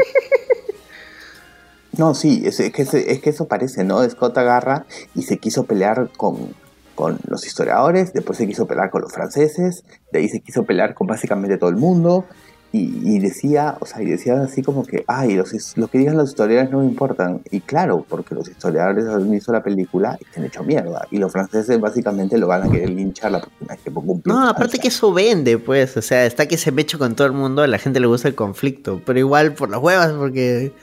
O sea, eso te le hubiera funcionado si la película hubi- hubiera sido buena. Sí. Si la película hubiera sido buena, la gente por el morbo de, ah, está que se pelea con los historiadores, con Francia, a ver, hay que ver la película.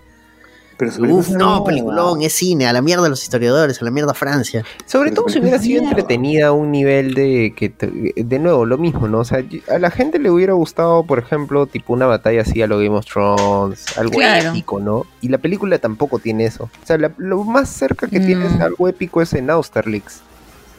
Pero Austerlitz lo hacen todo mal, mano. No, ya, ya, ya, Yo sentí ahí que es- querían que Waterloo sea así, el épico, ¿no? Ahora, Waterloo igual sí también, digamos, es el que más tiempo, te- este, no, no es el que más tiempo le dedican, ¿no? Tuvo sus momentos. Austerlitz se demora más, ¿no? pero, pero nuevamente, eh, en esa época cuando tú escondías a tu armada no lo cubrías en esas trincheras. Por ejemplo, ahí es, eh, ok, por efectos dramáticos está chévere, bien, se, Pero se ve chévere. chévere. se ve chévere, claro.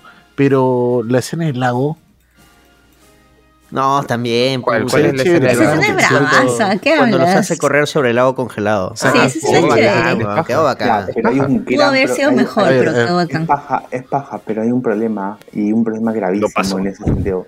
Nunca pasó esa huevada, man. Ya, Así es. pero se ve chévere. Pero pues. en la película quedó bacán, Ah, pues. ¿se ve baja o no se ve paja? a O ver, sea, te voy a mencionar dos películas donde se ve el mismo efecto. Una que filmaron que era el Rey Arturo, el, esto cuando hacen el Rey Arturo era un grupo de soldados romanos, hacen la Eh, misma la de escena. Clay Owen.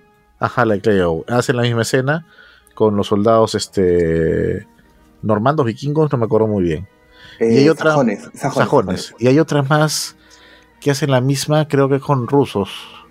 No, la, la escena, la original que hace la batalla en el hielo y hacen toda esa escena en el hielo fue La era reencarnación de una batalla que se llamó la batalla del hielo que pelearon los caballeros teutónicos contra los el príncipe Alejandro Nevsky. Esa fue una película rusa que hizo Einstein en los 20. Ujú. Miércoles, ya, a- anoten esa. Porque, puta. No sé, es De buena. ahí la pasas un- al grupo ya, porque no me es, voy a un acordar. pelicu- y es un Sí. ¿Cómo se llama la película? Alejandro Nevsky se llama. Alejandro- Alejandro, Nevsky. ¿Cómo? Es, y es Busca una película de- soviética. Ta- Este, ¿Cómo se llama el pata? Einstein, ¿no? Einstein, sí. Einstein. El mismo de la Corazón Potenkin. Sí, Sí. y él hizo esa pela, es una película, obviamente, propaganda, es, es como un trasfondo de propaganda rusa y obviamente es los la defensa del territorio ruso de estos este, cruzados, estos conquistadores. Los eh, alemanes. alemanes, ¿no? Ajá. Y, y Y- es el mismo, la- hace casi la misma temática que si fueran los nazis. Sí, claro. Y el tema es de que la batalla esa que sale en Alejandro Nevsky, que se llamó la batalla del hielo, existió. Fue una batalla que se peleó encima de un lago congelado y que los rusos ganaron rompiendo el hielo. Ya, acá no fue real, pero quedó bien porque te mostraban un Napoleón en su pick, gran estratega, Estaba en su prime. manejaba su gente puta, como los grandes, y que hizo cagar para adentro a... ¿A Ya, quién fue acá? Pero, a los ah, austriacos y a los rusos. A los atacos de los Ajá. trucos. Ya, Ya, pero ves, puta, la- encima pero- dos ejércitos. Ya, a ver, el problema de la batalla de, Nap- de Austerlitz es que en la batalla de Austerlitz, eh, toda la previa en la batalla de Austerlitz fue realmente el golpe de mano de Napoleón en la guerra y en todas, en todas sus guerras. El tipo le hizo creer a los a los le hizo creer a los austriacos y a los rusos que tenía, su ejército estaba mal, les hizo, retiró varias tropas, los hizo alejarse del campo de batalla, escondió las tropas no en el bosque, sino detrás de un, del, del- del cerro donde estaba en la película que tú ves, él estaba detrás de eso, dejó todo abierto, se, hizo como que si estuviera pobrecito, dejó que los otros atacaran, y en el momento que están atacando y parece que le dan vuelta, llegan todos los cuerpos que él había mandado lejos, regresan, y él ataca por arriba justo cuando está saliendo el sol. Así es. El Eso se hubiera visto mucho más épico. Wow. Exacto. Eso se hubiera visto Pero para eso necesitabas color. En la película no tiene eso, tú Color, es invierno, dos. tú, tú- tú piensas invierno, nieve, pero no necesariamente eso va a ser cierto. O sea, ahí, te- ahí juegas mucho con el- lo, que, lo que el director va a manejar. O sea, eh, primero tienes armas de caballería e infantería que están corriendo, están trotando para llegar a la batalla. Tiene gente escondida en un lugar que tiene que aguantar el embate de los dos ejércitos iniciales. O sea, como tú dices, y tienes que aprovechar una buena posición para tu artillería. Justamente cuando sale el sol, tus artilleros tienen que estar no de frente mirando al sol, sino hacia atrás, para que los otros no te vean a ti. Claro, aparte que la nieve refleja el- la luz. La es Sí. una Y, vaina, y ¿verdad? otra, co- y otra cosa, Napoleón nunca, o sea, Napoleón tenía un, un staff. El, el que vemos en ejército, que es Berthier, ese era su jefe de Estado Mayor. Ese es el pata que le manejaba toda la logística del ejército. Y él tenía a todos sus generales siempre alrededor, siempre dando, mandando órdenes y todo. Y en Austerlitz dice dos cosas muy famosas, ¿no? Le dice a este a Soul, que tampoco sale en la película, dice al general Soul, le dicen, ¿cuánto tiempo tienes para tomar los, el, el cerro? Le dice, este, 20 minutos, y Napoleón le dice, hazlo menos de, hazlo menos de 15. Y llegan en 10 minutos, además, ¿no? Y Ah, el para dice- ayer de. Sí, Hazlo para ayer, hermano. Hazlo para ayer, hermano, ¿no? Y esa es la famosa batalla donde a Napoleón le dice que los rusos estaban moviendo por aquí y le dice, excelente, no los interrumpas, no interrumpas a tu enemigo cuando está cometiendo un error. Ah, ese es una, es un dicho muy legendario además. Claro, entonces... Es una tienes- frase muy o sea, legendaria, sí. eh, la, eh, o sea, la batalla de Austerlitz tiene un montón de potencial cinematográfico. Yo siento que a Scott le importa un bledo. Ah, No, y, pero ti- igual y- le quedó y bacán. hay una película que se Sí, llama La batalla de. Austerlitz, por si acaso. Sí, sí. Mm, Quedó chévere, por más que no sea históricamente fidedigna. No, Pero quedó de bonito. todas las películas, ojo, que todo esto lo estábamos discutiendo no para que ustedes me digan recién ahí en qué no se parece, era porque estábamos diciendo que si las películas iba el- en la película las batallas eran o no chéveres y de todas las Claro. batallas Esta es la Austerlitz más es la que queda paja. Claro, pero nuevamente. Esa es la que más usa- tiempo le dedican, pero es la que más Claro, pero es. usa un recurso ya explotado por Eisenstein. Y us- Pero no, eh, escúchame, no, no, a ver, eso no tiene nada que 80s. ver, porque entonces No, es que- todas es las que para mí, películas de acción nuevamente, es un recurso ya utilizado, ¿Y? ya manido. Claro, pero le, pero le Pero paja, Si no está malogrado, no lo arregles. Claro. Ahora, o sea, ya al margen cinematográfico e histórico, ¿qué vaina a hacer este, infantería en medio de esa huevada? Porque sí, ah. estaban ahí abajo. Ah, esa es, pero, esa para morir, cosa, ¿verdad? pero esa es otra cosa que a mí me, me- siempre me ha molestado de, de todas las peli- de todo el tema de guerra y eso te lo dicen todos los historiadores y tú puedes agarrar y mirar gente que, que, que habla. Hay un montón de videos sobre el tema en YouTube, yo, yo puedo mandar un montón de links al respecto, pero la gente dice que una de las cosas que eh, la- las películas abusan, uno, son las explosiones y el fuego, porque les encanta, parece quemar todo en las películas, porque el fuego se ve bien en el cine. Que eso vende, ve, eso vende. Claro, eso vende y es como que no, no se queman las cosas. Cuando tú tienes un sitio y tiras cosas y, y- y tiras, no hay explosiones, ¿no? En- especialmente en las ciudades medievales donde no había, este, Solo pólvora. caen y listo. claro. Y eh, otra cosa que, que molesta es que nadie va a la batalla pensando que con todo y se tira encima de la gente y va a ver si sobrevive, ¿no? Los ejércitos la pelean más o menos, claro, los ejércitos pelean más o menos ordenadamente, porque si tú tienes al ejército, como en Braveheart, ¿no? Que agarra, pelean y todos se juntan y todos pelean dos contra todos y tú no sabes quién está de qué lado. Claro, y ese tipo de, de batallas, ese tipo de cosas, tú dices, no, así no puede, o sea, así no es, porque si tú tienes a tu enemigo detrás de tu línea, ya perdiste la batalla, mano, ya, ya perdiste, ya, está- ya rompieron tu línea, ya fue. Los ejércitos pelean más o menos en línea o en columnas y se enfrentan unos a otros y se presionan para ganar el terreno, ¿no? Cosa que tú no ves, y yo pensé que ese tipo de cosas ya se estaba comenzando a arreglar dentro del No, cine. no, es que el Pero caos vende sí, más. El caos vende un montón y al final es horrible porque en el caos tú no, en esa falta de caos es donde tú no ves la grandeza de Napoleón como general, porque en ese, en Ay, ese chucha, orden, en ese orden, ¿En qué momento mete Napoleón? claro, en ese orden es el que tú ves a Napoleón moviendo sus tropas, mandando órdenes y diciendo ya, tienen que mover esto aquí, mover esto acá, tienen que mover gente acá, y así haces, y así demuestras, o sea, el, el estratega que era, porque eso era lo que era Napoleón, un estratega Claro. que te agarraba y al toque te arreglaba todo en cinco minutos. Claro. Ya. Según Ridley Scott, enchuchado, pero sabía lo que estaba haciendo. Ese es el tema.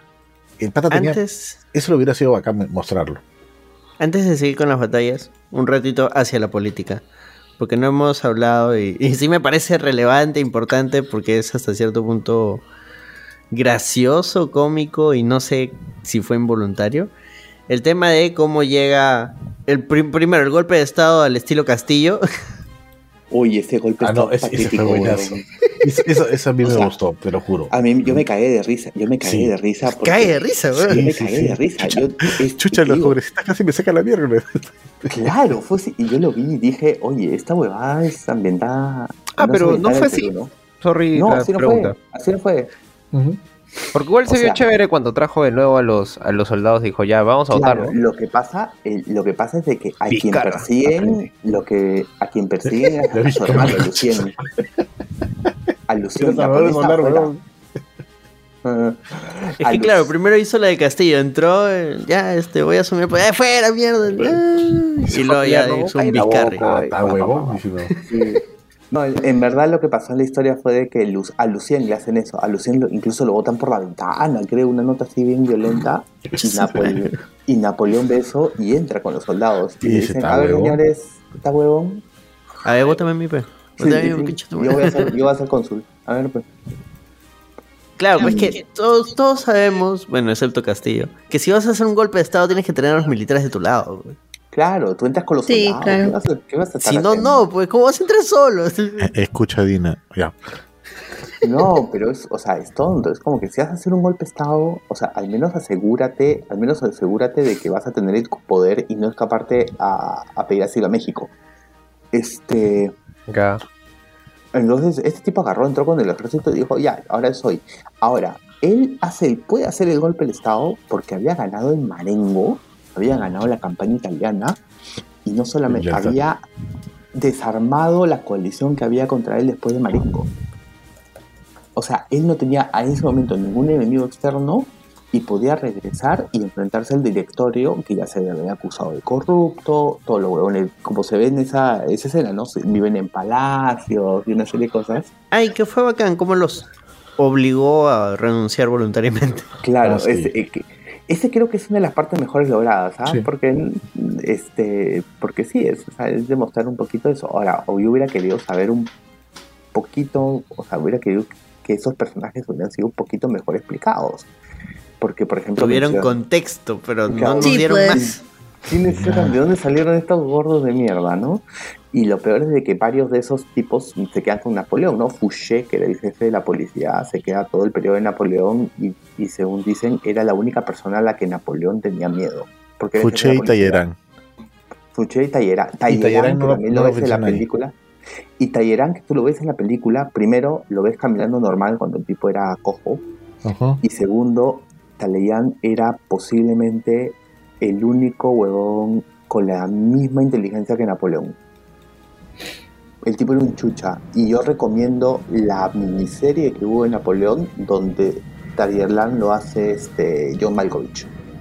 Ah, man, ya. ¿De, de qué miniserie es? ¿De qué? Está en ¿De qué YouTube, lo vamos a poner en el En enlace. YouTube, se llama Napoleón el Ascenso, una cosa así creo que se llama. En YouTube, qué loco. Está con Oye, ¿verdad? ¿Qué fue de Barras? Ese fue el tema. Barras, Barras sigue dando vueltas por ahí, ¿no? Porque Barras es ministro de, de Napoleón. En la peli creo que no vuelve a salir, o creo que No sale por ahí de fondo. Creo que sale no de sale- fondo. Sí, y no sale Berter, que Berter es su jefe del, del Estado Mayor, casi no sale de nuevo, ¿no? Y un No. montón de personajes que salen al principio y no salen después. Ya, bueno, obtiene el poder, pasan cosas, y luego, ¿quién es el que le dice, oh hermano, ¿sabes qué? Deberías ser rey. Eh. Tallerán. Un, Talleyrand. sí. Talleyrand. Le está Loquísimo. amarrando. Ah, a ser el rey, pues. No, Súper random. Suena No, bien, ¿no? No, cuando le propusieron, y eso es lo que yo me estaba matando, yo, me, yo estaba en esa parte, estaba matándome de risa porque diciéndole, Napoleón era un tipo absolutamente antimonarquista. Él. Ese era otro tema, que desde el inicio de la película, y por eso es como que todo lo de la Revolución Francesa, de, de los primeros cinco minutos, es como que valió a la mierda, o sea, es como que arriba la realeza. No, más Claro. o menos en la vida real pasó lo mismo, ¿no? Porque No, sí tuvo porque- varios. em- O sea. O sea, sí hubo una resistencia realista que sí lo vemos en la película, pero acá fue como que, o sea, yo sentí Napoleón, este, quien lo vi hace rato que estaba ahí con Barras, con toda su gente, puta, ya estaban rajando de Robespierre, ya no importa, pero todo era por la república, por la grandeza de Francia. Y luego, oye, ¿y si, y si, y si fueras rey mejor? Es como que, ¿estás seguro? Sí. Claro, el tema Y es los que- ideales y Francia. Exacto. O sea, ese, por ejemplo, eso es algo que se debe haber puesto más hincapié, ¿no? El hecho de que Napoleón jamás aceptaría ser rey y acepta ser emperador, en el sentido de que, claro, y acepta el, el viejo eh, nombre romano de imperator, porque primero los, los este, En la República los imperatores era el que mandaba todos los ejércitos. Claro, el primero el mandato del ejército, del ejército y segundo porque los revolucionarios franceses estaban obsesionados con la repu- con el- la antigua Roma. Se llaman así. Napoleón antes de ser emperador es cónsul, primer cónsul. Claro, o sea, claro, si lo hubieran explicado así, tiene sentido, ¿no? No, O es que sí lo claro. menciona, sí lo menciona que eres el primer, el primer cónsul. No, no, Ah. no, no, me refiero a lo del rey, emperador, o sea, no te llegan, o sea, le proponen ser rey y luego ves que lo coronan y luego le llaman lo- lo que emperador, pasa- pero en ningún momento te dan ese contexto de razón, por qué Tienes- emperador. Tienes razón, mira, lo que pasa es que estoy siguiendo un canal de, de- que habla sobre la República Romana y estoy bastante familiarizado con esos términos. Entonces, cuando me hablaban en, en la, en la película, mencionaban cónsul, eh, el nombre de los, de los magistrados, el directorio que tenía. Ah, no, eso están, están, están como lo que me dice Hans, están imitando la estructura de la República Romana. ¿no? Y el imperator nuevamente era un, era un cargo que era este, dado al general de todos los ejércitos en situaciones de emergencia. Y en este momento la república estaba siendo amenazada por poderes externos, por las monarquías externas. Ya, por ejemplo, todo ese contexto no lo da la película. Eso está en la ¿quieres versión de cuatro horas. Sí, ya. Eres rey. Y luego no le llaman rey, le llaman emperador. ¿Por qué? Beto. Salta y salta a la a la mm, salta a la mm, ¿cómo se dice? a la coronación y ese es otro tema que por ejemplo se ve en la coronación pero no te la explica nadie ¿no? Mm. que el tipo agarra Sí. le quita la corona al papa, papa. al papa que era el papa y se la pone él mismo en ese momento eso fue un absoluto y completo escándalo en toda Europa Sí. Ujú. Porque Escándalo. es un escándalo, porque es como. ¿cómo se le ocurre a este plebeyo, que para colmo es italiano, este, ponerse Corso, él mismo la italiano. corona que, que, que viene de Dios, ¿no? ¿Italiano? Sí. Claro, italiano. Córcega. Ah, ah, pensé que estaba hablando de Napoleón. Sí, en la película utilizan, por eso nosotros decimos que la película es más que nada, no es Napoleón, sino es la propaganda de los ingleses contra Napoleón de la época, porque hay un momento en que agarra en la película y lo mencionan como el aventurero de Córcega, es un, un número bien despectivo. Entonces, este, no explican, por ejemplo, de que Napoleón toma la corona y se la pone él mismo porque él considera de que la corona se la ganó, ¿no? Lo me- dice en el discurso, yo cogí esta corona de la, de la alcantarilla, ¿no? Yo cogí esta co- corona de la basura y me la puse, ¿no? Pero no explican de dónde sale eso, ¿no? Y hay un montón de cosas que lo deja ahí en el aire y no te dice, no te, no te explica un poquito los contextos, ¿no? Y me imagino que ese va a ser el leitmotiv de todos ahora, de que te lo explican en la versión de cuatro horas. Espera, me, me perdí. ¿Quién es italiano? Napoleón. Napoleón. Nace en Cor- Italia. Córcega, Córcega es francesa un par de años después de que ah, antes que nazca Napoleón. Si hubiera nacido. Ah, o sea, cuando nació Napoleón. Ese es un dato que yo no sabía. Porque acabo de buscar Córcega y dice, pues sí, Francia, yo, Francia. Yo estaba hablando de Italia. Porque Córcega era... Fue anexada. de fue anexada dos años ah, antes. man, ya. Ah, mira tú. Muy, muy interesante. no ahora sí. Pasamos a la batalla de Rusia, que es de mis favoritas. Porque en sí me gusta cuando la gente pierde en Rusia. O sea, todo el tiempo. Eh, Es bacán, pues es bacán porque Ya. este huevón. En, en este momento tienes que poner en off la obertura de 1812 de Tchaikovsky. Ah, la pongo al final. Ah. Yo- editar yo- esto. Yo pensé que le iban a colocar, de hecho, por un momento dije, ah, Scott es capaz de colocarla. Sí. Y no lo hizo. Especialmente No, cuando, supuestamente estaba Borondino, ¿no? Que Así supuestamente es, el- así la, es. can- la- La música es de Borondino, ¿no? Y Borondino se ve 5 segundos de Borondino nomás. Qué bacán cómo se la aplican con los, estos soldados que están en el bosque. y ahí sí, o sea, es históricamente incorrecto, imagino, porque es una decisión súper estúpida. Meterte al bosque así porque sí. Que No, mano, Además, este, las tropas. no conoces el terreno. No, no, no. Además, además lo, Scott hizo todo al revés. O sea, las tropas rusas dejaron que avancen los, los franceses y no los tocaron. No los hicieron, no los atacaron nunca, nada, mientras que avanzaban. Lo que hicieron fue una táctica de tierra quemada. Quemaron Tierra todo. arrasada, claro, esa. Claro. Que- Quemaron todos los cultivos, quemaron todos los, este, todos los que podrían servir para alimentarse, Y forrar. evacuaban a la gente, eso. mm, Evacua- Sí, evacuaron a la, la mayoría, gente, la gente, la, movieron, la movieron. Entonces no atacaron nada. Después vino Morondino.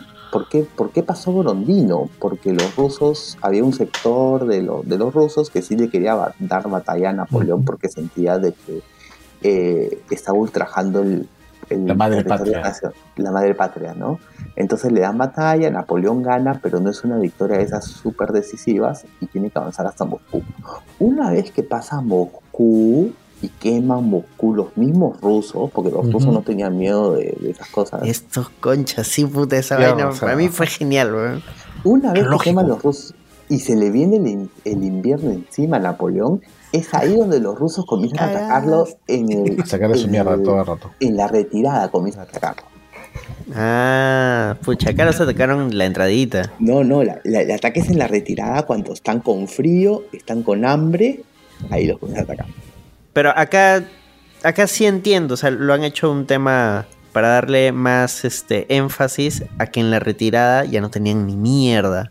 Estaban comiendo caballo, Todo un cachito cada uno, los soldados iban muriendo en el camino, se iban quedando.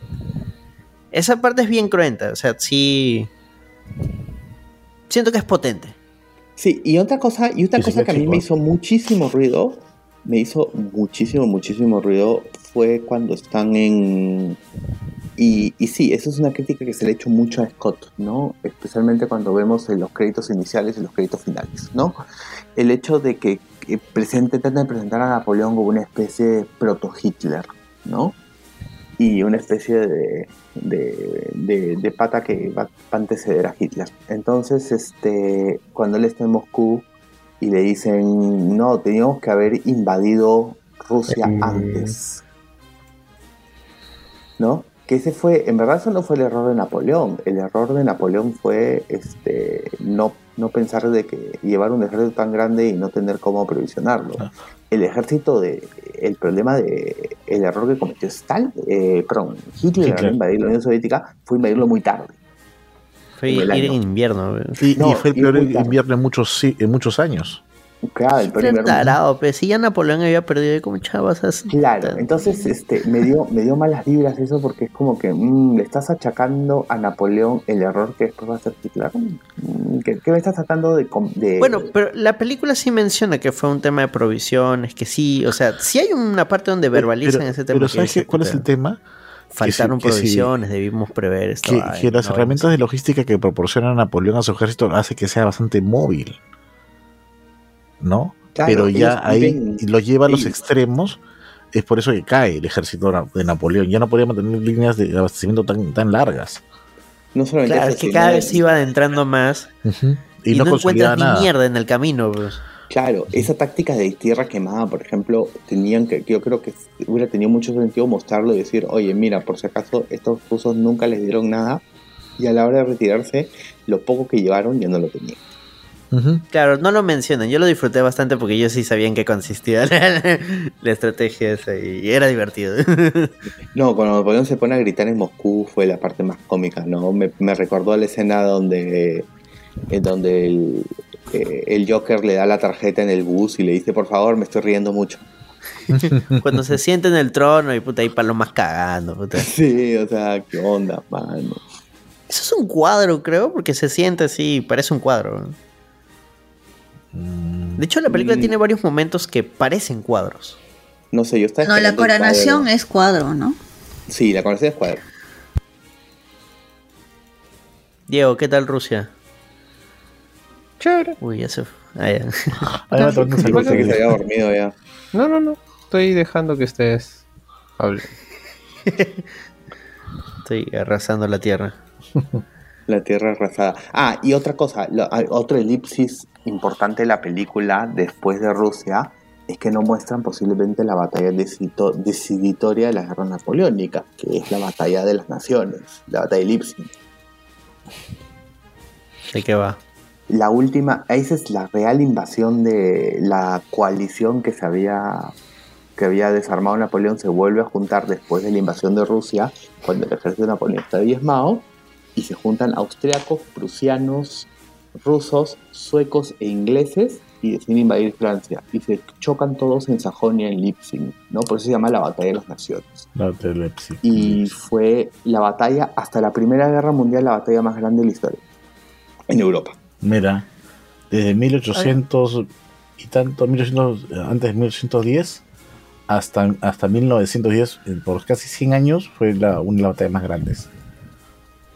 Hay una serie de secuencias con el Alexander I, entre Napoleón y Alexander I, cuando estaba buscando aliarse con Rusia. Que la dinámica me parece divertida. Es divertida, de hecho. Es divertida, sí. Pero, pero. Y, y que sí me recordaba a Chespirito, cuando- sobre todo cuando le dice este. Hay algo que te quiero contar. No, no, no, mejor no. mejor no". Y el otro, no, cuenta, cuenta. Esa- vaina es random, weón, esa vaina es No, eso era para ponerle, ni siquiera Chispirito, eso era para ponerle la música de Benny Hill. No, no, no, güey. Sí, sí. O sea, me mato de risa cómo presentan a, a- a- ¿Cómo se llama el emperador de Francia? El emperador de Austria, Francisco. ¿no? Sí. No, el, el de. El de. ¿El, de, el de Rusia? no, el otro, el ¿no? de. El no, de Austria. El de Austria. Ah, ¿Cómo se El llama? bigotón. Sí, Ah. Francisco creo que se llama. Francisco, creo. Sí, sí, sí, sí. mm, Sí, Francisco de. Presenta a Francisco de como un pusilánime, pues como un gordito que no sabe qué pasa, ¿no? Y al, y al otro lo presentan como un chivolo dandy, ¿no? Y, y, y sí, pues tiene cierto, yo veo que cierta caricatura, ¿no? Igualito cuando restauran a los Borbones y presentan al, al Luis no sé cuántos de Francia, creo que Luis XVIII de Francia. Lo presentan Sí. así todo gordo, de parecía el varón Hockhanner de, de Duna. Que está jamando, que está ahí tomando su desayuno. ¿no? Entonces la caracterización de esta gente es bien, ¿cómo decirlo? Caricaturesca, ¿no? Bien, hasta te diría, este, este, unidimensional, ¿no? Bueno, a Napoleón lo desterraron a Elba, regresó, sucede Waterloo, una batalla que ganan los ingleses con las justas. Y de ahí viene lo del botecito y ahí lo destierran ya finalmente, la última desterrada, ahora sí está así, Sí, y donde ah, se muere. un detalle sobre Waterloo. Waterloo debe ser la batalla que mejor fue hecha, ¿ya? Pero hay dos detalles que a mí me llegan al diablo. Uno, mano, una- hay varias películas sobre Waterloo. Hay la Sí. famosa película del 71, que es una maravilla, ¿ya? Este, ¿cómo se te ocurre Ridley Scott de mierda que los prusianos llegan desde el oeste cuando los prusianos llegaron desde el este? Ala, no, ya, eso ya es muy nerd. Nuevamente, ¿por ya- dónde, por Yo dónde estaba este- esperando. Yo ¿Por estaba esperando. Que los prusianos lleguen por la derecha y los prusianos llegan por la izquierda. Hans estaba que- viendo al otro lado de la pantalla. No, No, hay nada acá, no, no. hay nada. ¿Qué? ¿Por qué llegan los prusianos? Y llegan por el otro lado y yo, ¿qué mierda está haciendo este huevón? Este, O sea, Fortunato, ¿por dónde, ah, por dónde eh, despunta el, el alba? ¿Por dónde Háblame sale el sol? ¿Por dónde, ¿Por dónde sale el sol? El- ¿Por dónde se oculta el sol? El sol sale por el este. Ya, Claro, porque se oculta por el oeste. claro. Entonces, hay un tema, tienes un tema para la artillería, para las tropas. El que está hacia donde el sol te deslumbra, no lo va a visualizar al otro. Claro, como hizo Ujú. Y en- ese error- en Austerlitz. Ese, ese error se ve ahí. ¿Mm? O sea, al, hacer el cambio, al atacar los prusianos por el otro lado, obviamente tú no te das cuenta por dónde están viniendo las otras tropas, pues tú, tú estás, ahí estás deslumbrado por esa zona. ¿Sí? No, pero acá, acá el, todo el rollo fue porque llovió. Es que después, a ver, no, Claramente, llovió y luego que llovió y los campos estaban inundados, manchados ahí. Pero por eso, acá en la película, en la película, entrándose en la ficción, eh, el conflicto fue, estaba lloviendo, ellos no pudieron atacar antes a los ingleses y dieron chance a que lleguen los prusianos. No importaba por dónde llegaban, porque acá ya estaban cagados. O sea, sí hubieran podido ganar, pero puta, llegaron los prusianos. Y no- acá no importaba por dónde vinieron. Lo importante era que los ingleses estaban cagando por adentro y llegaron los prusianos y puta, le salvaron el culo. Ya, pero ¿sabes cuál es el tema de la batalla? En verdad Napoleón pudo haber ganado esa batalla al igual que los prusianos. El tema es que los prusianos llegaron y Napoleón cuando llegan los prusianos pensaron que era el cuerpo francés que le había mandado a detener a los prusianos. Y ahí se equivoca y ahí retira la guardia. Cuando se da cuenta que son los prusianos, muy tarde para mandar a la guardia y se tiene que retirar. Ah, bueno, acá fue porque simplemente ya fueron superados. Claro, acá lo que Y- te y se manda da una carga de caballería es que si llegan los prusianos pierden. Sí, e- esa era la, la urgencia de la escena es no tienen que llegar los prusianos. Claro, si pero le obvio vamos- tú sabes de que a va a ganar, perder. Es- tiene que ser antes de que lleguen los prusianos. Si llegan los prusianos, Ahí donde. Wellington está, puta madre, puta madre, puta madre. Oh, mano, ¿ya? Tú me dijiste hace media hora, mano, ¿qué fue? Ajá. Y esa, oye, eso de que le puedo disparar y le dispara al final y le No. hace un hueco en el, en el sombrero, puta, no seas malo. Eso Ya. me pareció bien Ya, caricaturesco. Wellington no estaba a Sí. 800 metros de Napoleón. Estaba a kilómetros de distancia. Y por lo francotiradores en esa época. Ese, ese ese es, un, un- ese es una paja a favor de Counter-Strike. No me jodan, porque eso no existía. ¿Alguna explicación de por qué los mensajeros iban a dos caballos? Porque los caballos se cansan cuando se están encima de una persona. Ajá. Ah, me imaginaba que O sea, era para algo que se así. cansen también. menos. Sí. Ajá. Sí. Ah. Y no son mensajeros, esos son, esos, este... ¿Exploradores? Y, es- son exploradores y deberían haber estado Scouts. armados. Es que de esos no había en Age of Empires. Claro, esos son scouts, esos son scouts como los que habían hecho Empire o habían en Civilization antes. Así es. Ah, mañana. Ah, qué bacán. Bueno, y al final es desterrado. ¿En cuál Santa. Ah, Santa ¿Cuál es Elena. la última isla? Santa Elena, ¿no? Santa Elena. Santa Elena. Este. Sale lo de la mosca. Tengo entendido que lo de la mosca hay un pasaje histórico, un mito urbano, no sé, que habla sobre una mosca y Napoleón. No Mm. sé exactamente cuál es, pero acá te muestran que en lo que tomaba Napoleón había una mosca. Listo. Ya, una pero yo referencia. entendí- Yo entendí, lo de la mosca, yo pude haber entendido por otro tema. Durante muchos años se corrió el rumor y se decía el rumor de que Napoleón había sido envenenado. Claro, este, con Arsenio. es- Arsenio, eh, sí. Arsenio Bueno, es el, Arsenio Lupin, no. Arsenio. Ar- Ar- Arsenio. Arsenio, el, el comentarista, ¿no? El Arsenio Hall. Claro, pero había leído que en realidad murió de cáncer al estómago. Sí, Mm, Pero ese es arsénico. No, pero el arsénico fue porque en los se ha En los descubierto que cabellos. fue cáncer- en los cabellos de juventud de Napoleón, porque Ajá. se ha dado cabello de juventud, ya tenía presencia de arsénico. Ah, bueno. Pero aguanta, aguanta. En los cabellos de juventud, Ujú. pero O sea- los cabellos no te duran. Los cabellos se te caen. Claro, En un, año, en de un que- año has tenido como tres, tres cabellos distintos.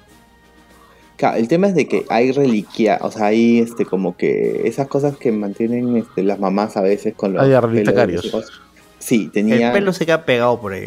sí, el pelo se queda pegado por ahí y eran pelos no de la época donde Napoleón era adulto, sino de la época donde Napoleón era joven. Entonces han comparado eso con la- los restos posteriores y han descubierto que el arsénico ya estaba presente desde su juventud incluso. Puede ser en, el, dan en el vino. Una, una No, de las es que, últimas eh, los escenas. ungüentos de la época pues eran Ujú. llenos de arsénico también pues. Una de estas últimas escenas que es de las niñitas, ¿no? Cuando Napoleón les dice, ¿ustedes saben quién quemó Moscú? ¿Saben quién soy yo? claro, es básicamente tra- él tratando de decir eso, ¿no? Sí. Dice, yo, yo quemé Moscú. Y la chibolita. Bueno, de hecho fue el zar, ¿no? Y Cállate, boomer. Cállate, le dijo. Y claro, dijo, no, los que quemaron Moscú fueron los mismos este, rusos. Pero yo tengo entendido, a ver, alguien que me corrija, pero yo tengo entendido que Napoleón murió en su cama, creo, ¿no? Sí, murió en su Bueno, cama. murió Sí. discutiendo con dos niñas. Mur- Murió en su cama y creo que Cama. fue- sí, y, y- y sus con- famosas con- pala- últimas con- ¿cómo se palabras también, ¿no? Murió en su cama, Claro. ¿cómo se llama esta cosa? Con una hemorragia. Sí, con una hemorragia porque tenía cáncer del estómago. Ajá. Mm, Y Ah, sus famosas murió. palabras que fueron este, Francia, el ejército, La Josephine. gran arma y Josephine. Sí. ¿Esas O sea- palabras salen en la película? Creo que sí, ¿no? Al final, No. O sea, al final lo aparece ponen sí. en texto. Lo ponen en ponen texto. Ajá, ajá. Bueno, y toda en la gente que murió bajo su comando también. 3 No, millones. no de llegué a verdad. entender eso nunca. O sea, era como para decir, ah, man, ya Napoleón hizo esto. O sea, no, esa parte no la entendí Sí. por parte de Scott. Supo, asumo que sí, ¿no? O sea, porque no sé, no, no se ven todas las como cuarenta y pico de batallas En que Tolón tiene, ¿no? creo que sí pone. O sea, en Tolón creo que sí dice como que ah, hay tantos Tolón, Tolón. muertos, algo así. Y Pero más creo que, que- también dice.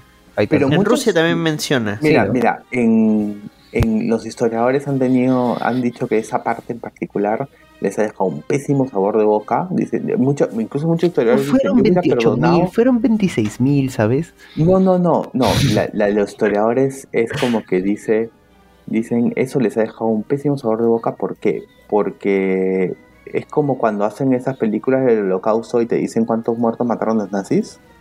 Claro, lo que decías hace rato, como que comparara a Napoleón con un gran genocida, una vaina así. Claro, cuando todas esas muertes que él menciona son muertes en batalla, son muertes, o sea, sí, hubo muertes civiles, sí, hubo atrocidades. Él, por ejemplo, hizo unas cuantas atrocidades bastante notorias en Egipto. Este, sí, tenía la población civil, sí pasó muchas cosas, pero no era un genocida, no era alguien que deliberadamente decidió matar a un grupo de personas. Ahora, yo sí lo entendí como muertes en batalla, pero Sí, yo también, Diego, ¿no? Yo también era como entendí que-. O sea, ¿para qué? Para mostrar que pucha, las batallas fueron muy cruentas. no sé. claro, y gigantescas, y fueron unas batallas que realmente chocaron, ¿no? Porque son Sí, yo entendería millones que- de personas que Claro, mueren. yo entendería eso si fuera otro tipo de película. Si me hubieras mostrado, por ejemplo, la batalla con más muertos, que fue Lipsy. Es que el tema es precisamente como no amarra con nada de la película, es como que te dan el dato al final y ya tú ves cómo, cómo lo interpretas. ¿no? Claro, Ah, es como que son como varias películas a la vez que al final no son ninguna película. Sí, al final es eso, es. Ah, eso es todo. Listo. Adiós, a mí solo faltaba que Napoleón se levantara de su sitio. Adiós, amiguitos, la- ya terminó la todo, película. amigo, Eso es todo, eso es todo. Todo, amigos. Es random, es, es una película muy rara. No sé si la volvería a ver. Creo que me aventuraría a ver el corte de cuatro horas. Si ya hice eso con el Snyder Cut, yo creo que puedo hacer con, con la de Napoleón tranquilamente. Exactamente lo que te iba a decir. Si tú has visto el Snyder Cut, weón, mereces verte seis horas de Napoleón dando vueltas y diciendo mis barcos. El Snyder Cut es más. dif- Me parece que es mejor que. Es que el Snyder Cut tiene una ventaja. Tiene una Que visión. el corte de Snyder está dividido como si fueran capítulos. Lo puedes ver como una serie. Sí. Tranquilamente. Sí. Entonces, si Scott hace algo similar, bacán, porque al final sería como ver una serie. En Ahora, no verdad, sabemos de- si lo va a hacer en, verdad, de- en verdad debieron haber hecho una serie, porque la vida de Napoleón no da para una película, al menos que tú te enfoques en algo muy particular y muy este preciso de Napoleón, por ejemplo, hubiera sido paja que hubieran hecho su ascenso, ¿mañas? As- y la película hubiera terminado cuando lo coronen en Only el ascenso, claro. Claro, Como Oppenheimer, pues Oppenheimer es otro biopic que no es biopic, porque en realidad solo te cuenta un pasaje de, de su historia. Sí agregan parte de su juventud y todo, pero son más que nada momentos Puntuales. eh, que sirven como contexto, claro, para, para darte contexto de qué es lo que está pasando ahorita. Más que nada, y no solamente eso, sino también en Oppenheimer hay una cosa maravillosa, que es te ponen el conflicto de frente, ¿no? Te dicen, te muestran los comités, te muestran todo el tema y te plantean el problema de frente, ¿no? Exacto. Eh, eh, la peli va de esto. Este weón crea una bomba y puta, se siente conflictuado con este tema porque están estos otros huevones que son unos conchas su madres. Y la cuestión de. Que... Exacto. Entonces, ah, ya, pues eh, viene todo el conflicto y puta, Nolan que tiene esta obsesión con el tiempo, te lo cuenta en el futuro, en el pasado, en el presente. Ajá. Ya, En cambio acá es como que vamos a hacer algo parecido, pero vamos a ponerte cachitos y cachitos y cachitos. Y, y sabes que ya me dio flojera armarlo, estrénalo nomás ya. Ujú. Y yo creo que Scott, dicho sea de paso, a mí me gustó. Yo soy muy fan de Scott, a mí me gustó mucho. Me encanta, por ejemplo, The Martian. The Martian me parece un peliculón. Este, es una película que siempre regreso, pero yo siento que sus películas históricas, desde que hizo El Reino del Cielo, han ido decayendo así en picada. Y eso que viene Gladiador 2. Ay, Pero no, no. sé si lo va a dirigir él. Mm, Sí, creo sí. que sí. Sí, Pero eh, eh, otra vez, de nuevo, de nuevo con ese tema. ¿Por qué? O sea, ¿cuál es la necesidad de hacer Gladiador 2, mano? La plata. Porque, Aparte, porque pero, quiere, o sea, pe. puedes hacer cualquier otra pela, puedes, no sé, hablarme de Cabo del Espacio, pero Ahora de aquí tres años, Gladiador 2, la mejor película de Hans diciendo, no, puta Gladiador Yo 2. siempre lo dije, weón. Era necesario Napoleón 2. acuérdate, me dice el hombre que me decía que no iba a ganar este Everything Everywhere el Oscar. Me loco. Yo no fui, pero señor, solo le recuerdo que usted dijo que Buttons iba a ganar el Oscar y claramente no va a ganar ni mierda, así que No, yo te un reloj, yo no un reloj que malogrado da la hora bien dos veces al día. No, yo dije que Bottoms Sí, iba a ganar sí, algo señor. y sigo creyendo que va a ganar algo. La- a el otro día la vi, me cagué de risa, me pareció una comedia bastante fresca. Este, pero Napoleón me ha hecho reír más por las razones equivocadas. Hoy día Sí, la Napoleón, para- eso te iba a decir, yo también he visto Buttons y Napoleón me hizo reír más, pero creo que no era el objetivo de Scott. Claro, o sea, la, la- o sea, en la parte, eh, o sea, mi, mi frase del año es, o sea, te crees cool porque tienes barco, ¿me entiendes? Sí. Mira, yo le pongo un 7 de 10 a Napoleón, pero porque me he cagado de risa casi toda la película. No, yo, yo sí la, yo sí la mato, yo le pongo. Te juro, o sea, la película es larga, son dos horas y pico. Y nada, o sea, yo la he pasado riéndome puta, con mi flaca y puta, esta vaina, puta, decíamos huevadas así, puta. Porque si te tomas muy en serio la película, en serio es como La, no ¿Eh? la disfrutas, sí, es cierto. O sea, Sí, la película no, creo que no, tiene ningún Yo no la disfruté mucho. Mi novia salió del cine y me diciendo, oye, necesito que me expliques un culo de cosas de historia que no entiendo nada. Y yo le agarré y le digo, te voy a explicar lo que te pueda entender porque yo tampoco entiendo nada.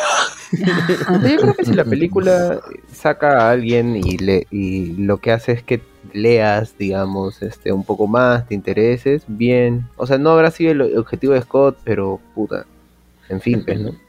No sé, pero si vas a hablar del ejército, o sea, una, película militar, pongan los putos mariscales, weón. ¿Dónde está? Ahí está, por ejemplo, él se pelea horrible con Bernardo. Bernardo va a terminar siendo el rey de Suecia, ¿ya? Y se pelea horrible con Bernardo y tiene unos conflictos así horribles con él porque aparte Bernardo está casado con la huevona que le gustaba a Napoleón antes que Josefín. Ahí tenías un conflicto para explotar. Pum, no sale ni mierda ninguno de los dos. Este, después habían este huevones que lo traicionan, tampoco. ¿sabes? Entonces tienes un montón de betas para explotar, un montón de betas para sacar, y el huevón decide no hacer ninguna y decide irse por lo fácil y pelearse con todo el mundo. Ya está. Bueno, y ya chicos, para ir cerrando, ¿ustedes verían la versión de cuatro horas? Yo sí la voy a ver. Mm, Yo sí la voy a ver. Yo también la voy a ver. sí. O sea, yo creo que la voy a ver, pero no. No debería. Tendríamos que hacer nuestro extra de la versión de cuatro horas y decir, sí, era mejor. Bueno, es un, un Snyder, Sí, otra sí. vez. Ahora, yo, yo eh, espero que yo- ahí sí se vean varias cosas adicionales. Que Ahora, aplique- sí. Este, yo quería decir que por lo general eh, Ridley Scott tiene un buen rec- récord con sus versiones de director. Y con su Que versión de Blade largo. Runner Sí, específicamente. pues.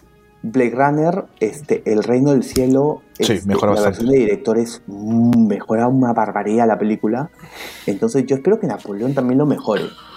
Mm, Yo también, yo sí tengo esperanza de que lo mejore. Que por lo menos tenga un poco más de sentido ciertas partes. Ciertas escenas. ojalá. Ya bueno, nota, nota así rapidito. Diego, ¿cuánto le pones? Cinco. Cuatro. Ala. Ya, bueno, lo creo. ¿Cinco o cuatro? Cuatro, cuatro creo que es más. Perdí un punto en, en la pensada. Sí. Gol. 5, 6. 5,5. Ya, 5.5. Uh -huh. Sol. Eh, yo le pongo un 6 por, la, por algunas fotografías, por las actuaciones y la producción, sí me pareció que era muy buena. Ya, Hans. 3. La, tres, no, tres, tres, y como te digo, lo único que salvo, así, lo único que tiene nota probatoria es Vanessa Kirby. De ahí, todo lo demás jala. Mm, pero la producción es buena, oye, la, la, la, puesta en escena, ¿no? Tal vez, sí, sí, pero no, tres. La ropa. Yo, yo, le pongo un 7, pero quizás no por las razones que, que Scott mm, hubiera querido. Sí, pues. Ay, comediante. Se me cae de risa. ya bueno. Ha sido un programa larguito. Tiene bastantes datos.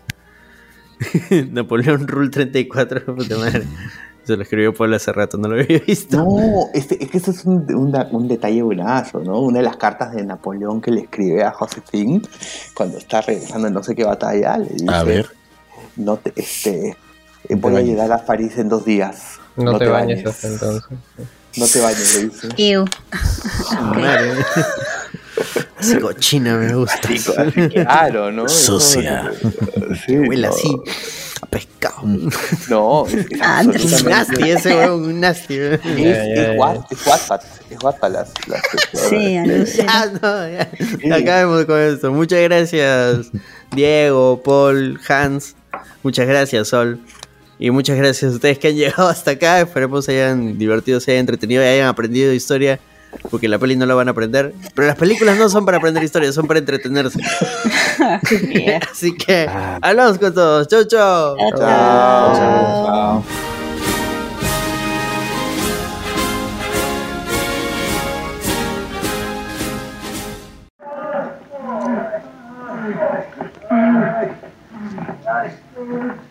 Mariscal Ney. sí, señor. ¿Qué pasó? Esa pregunta ni se pregunta. Digo, digo, digo, señores, que salimos a cortar el avance de los ingleses. ¡Bravo! Y los hicimos correr. ¡Bravísimo! Poquitito más y nos alcanzan, señor. ¡Bravo! Aquí nos traíamos eso. ¿Quiere decir que volvimos a perder? Bueno, sí, pero usted sabe, con estas giras se agarra mucha experiencia. Miren, los muchachos están agarrando un rogueo. Mariscal usted no tiene vergüenza. ¿Qué diera yo por tener frente a frente a los generales enemigos? Pues ahí los tiene. Good evening, my dear Napoleon. Soy general Wellington del ejército inglés. Mi ser, el general Blücher, del ejército austriaco. Este remata de cabeza me fuerte de que un Bauer. My dear El Napoleon, el ejército inglés ha ganado la guerra. ¿Isn't that so, Blücher? ¿Ya? El ejército francés ha perdido. ¿Isn't that so, Blücher? ¿Ya? ¿Es verdad eso? ¿Ya? ¿Eh? Digo, digo, sí, señor. Fuimos derrotados en los campos de Waterloo. ¿Dónde está Waterloo? Al fondo a la derecha. Pero. Sin embargo, eran ustedes precisamente los que estaban al borde de la derrota. Ya, ya. Pero vi sacar fuerzas de flaqueza. Y él sacó fuerzas de gordeza. Ya. Herr Blotter, haber llegado con refuerzos. Isn't that so, Blotter? Ya. Podrán haber llegado con refuerzos. Pero, ¿no tuvieron ustedes algunos heridos? ¿Muchos muertos? No. Poquitos. Isn't that so, Blotter? Ya, ya, ya, ya. Take it easy, take it easy, my dear old Napoleon. ¿Usted sabe cuántas vacas tener? Bueno, pues aparte de Napo, No me digas napo. Además, es- eso de, de la estatura es una cosa sin importancia. O, o dígame, ¿qué pasaría si mi cabeza llegara a esta altura? ¿Te quedarían colgando los pies? Por cierto, en el campo de batalla había un cadáver que era muy parecido a ti. ¿Un cadáver? Ya, ya. Por un momento pensamos que eras tú. ¿No era uno de chaquetín azul y sombrero alto? No. No, no era yo. No, no, no, no, my dear Napoleon. Excuse me, excuse me nosotros venimos a pedir la rendición del ejército francés. Isn't that so, Bloodshed? Ya. Qué equivocados están. Napoleón Bonaparte no se rinde jamás. Bueno, pero se está viendo que ya nos derrotaron. Caray, con razón a todos los locos les da por creerse Napoleón. Yo no estoy loco, Mariscal Ney. No lo estoy, Josefina. Explícales que no estoy loco. Lo que pasa es que durante las mamayas y he tenido que trabajar todo el tiempo. Pero lo...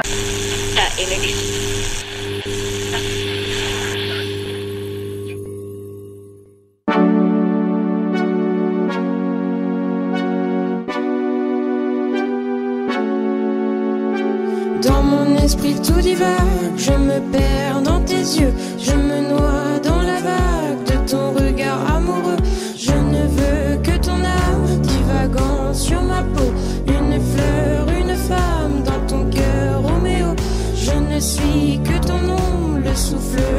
personal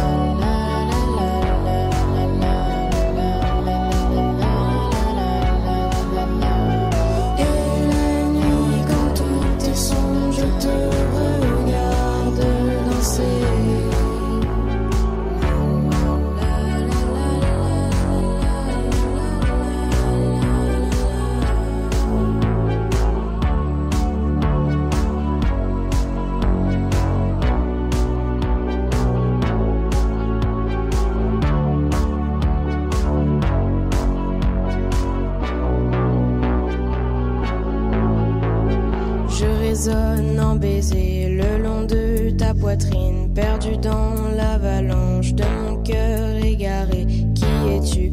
Où es-tu? Par les pleurs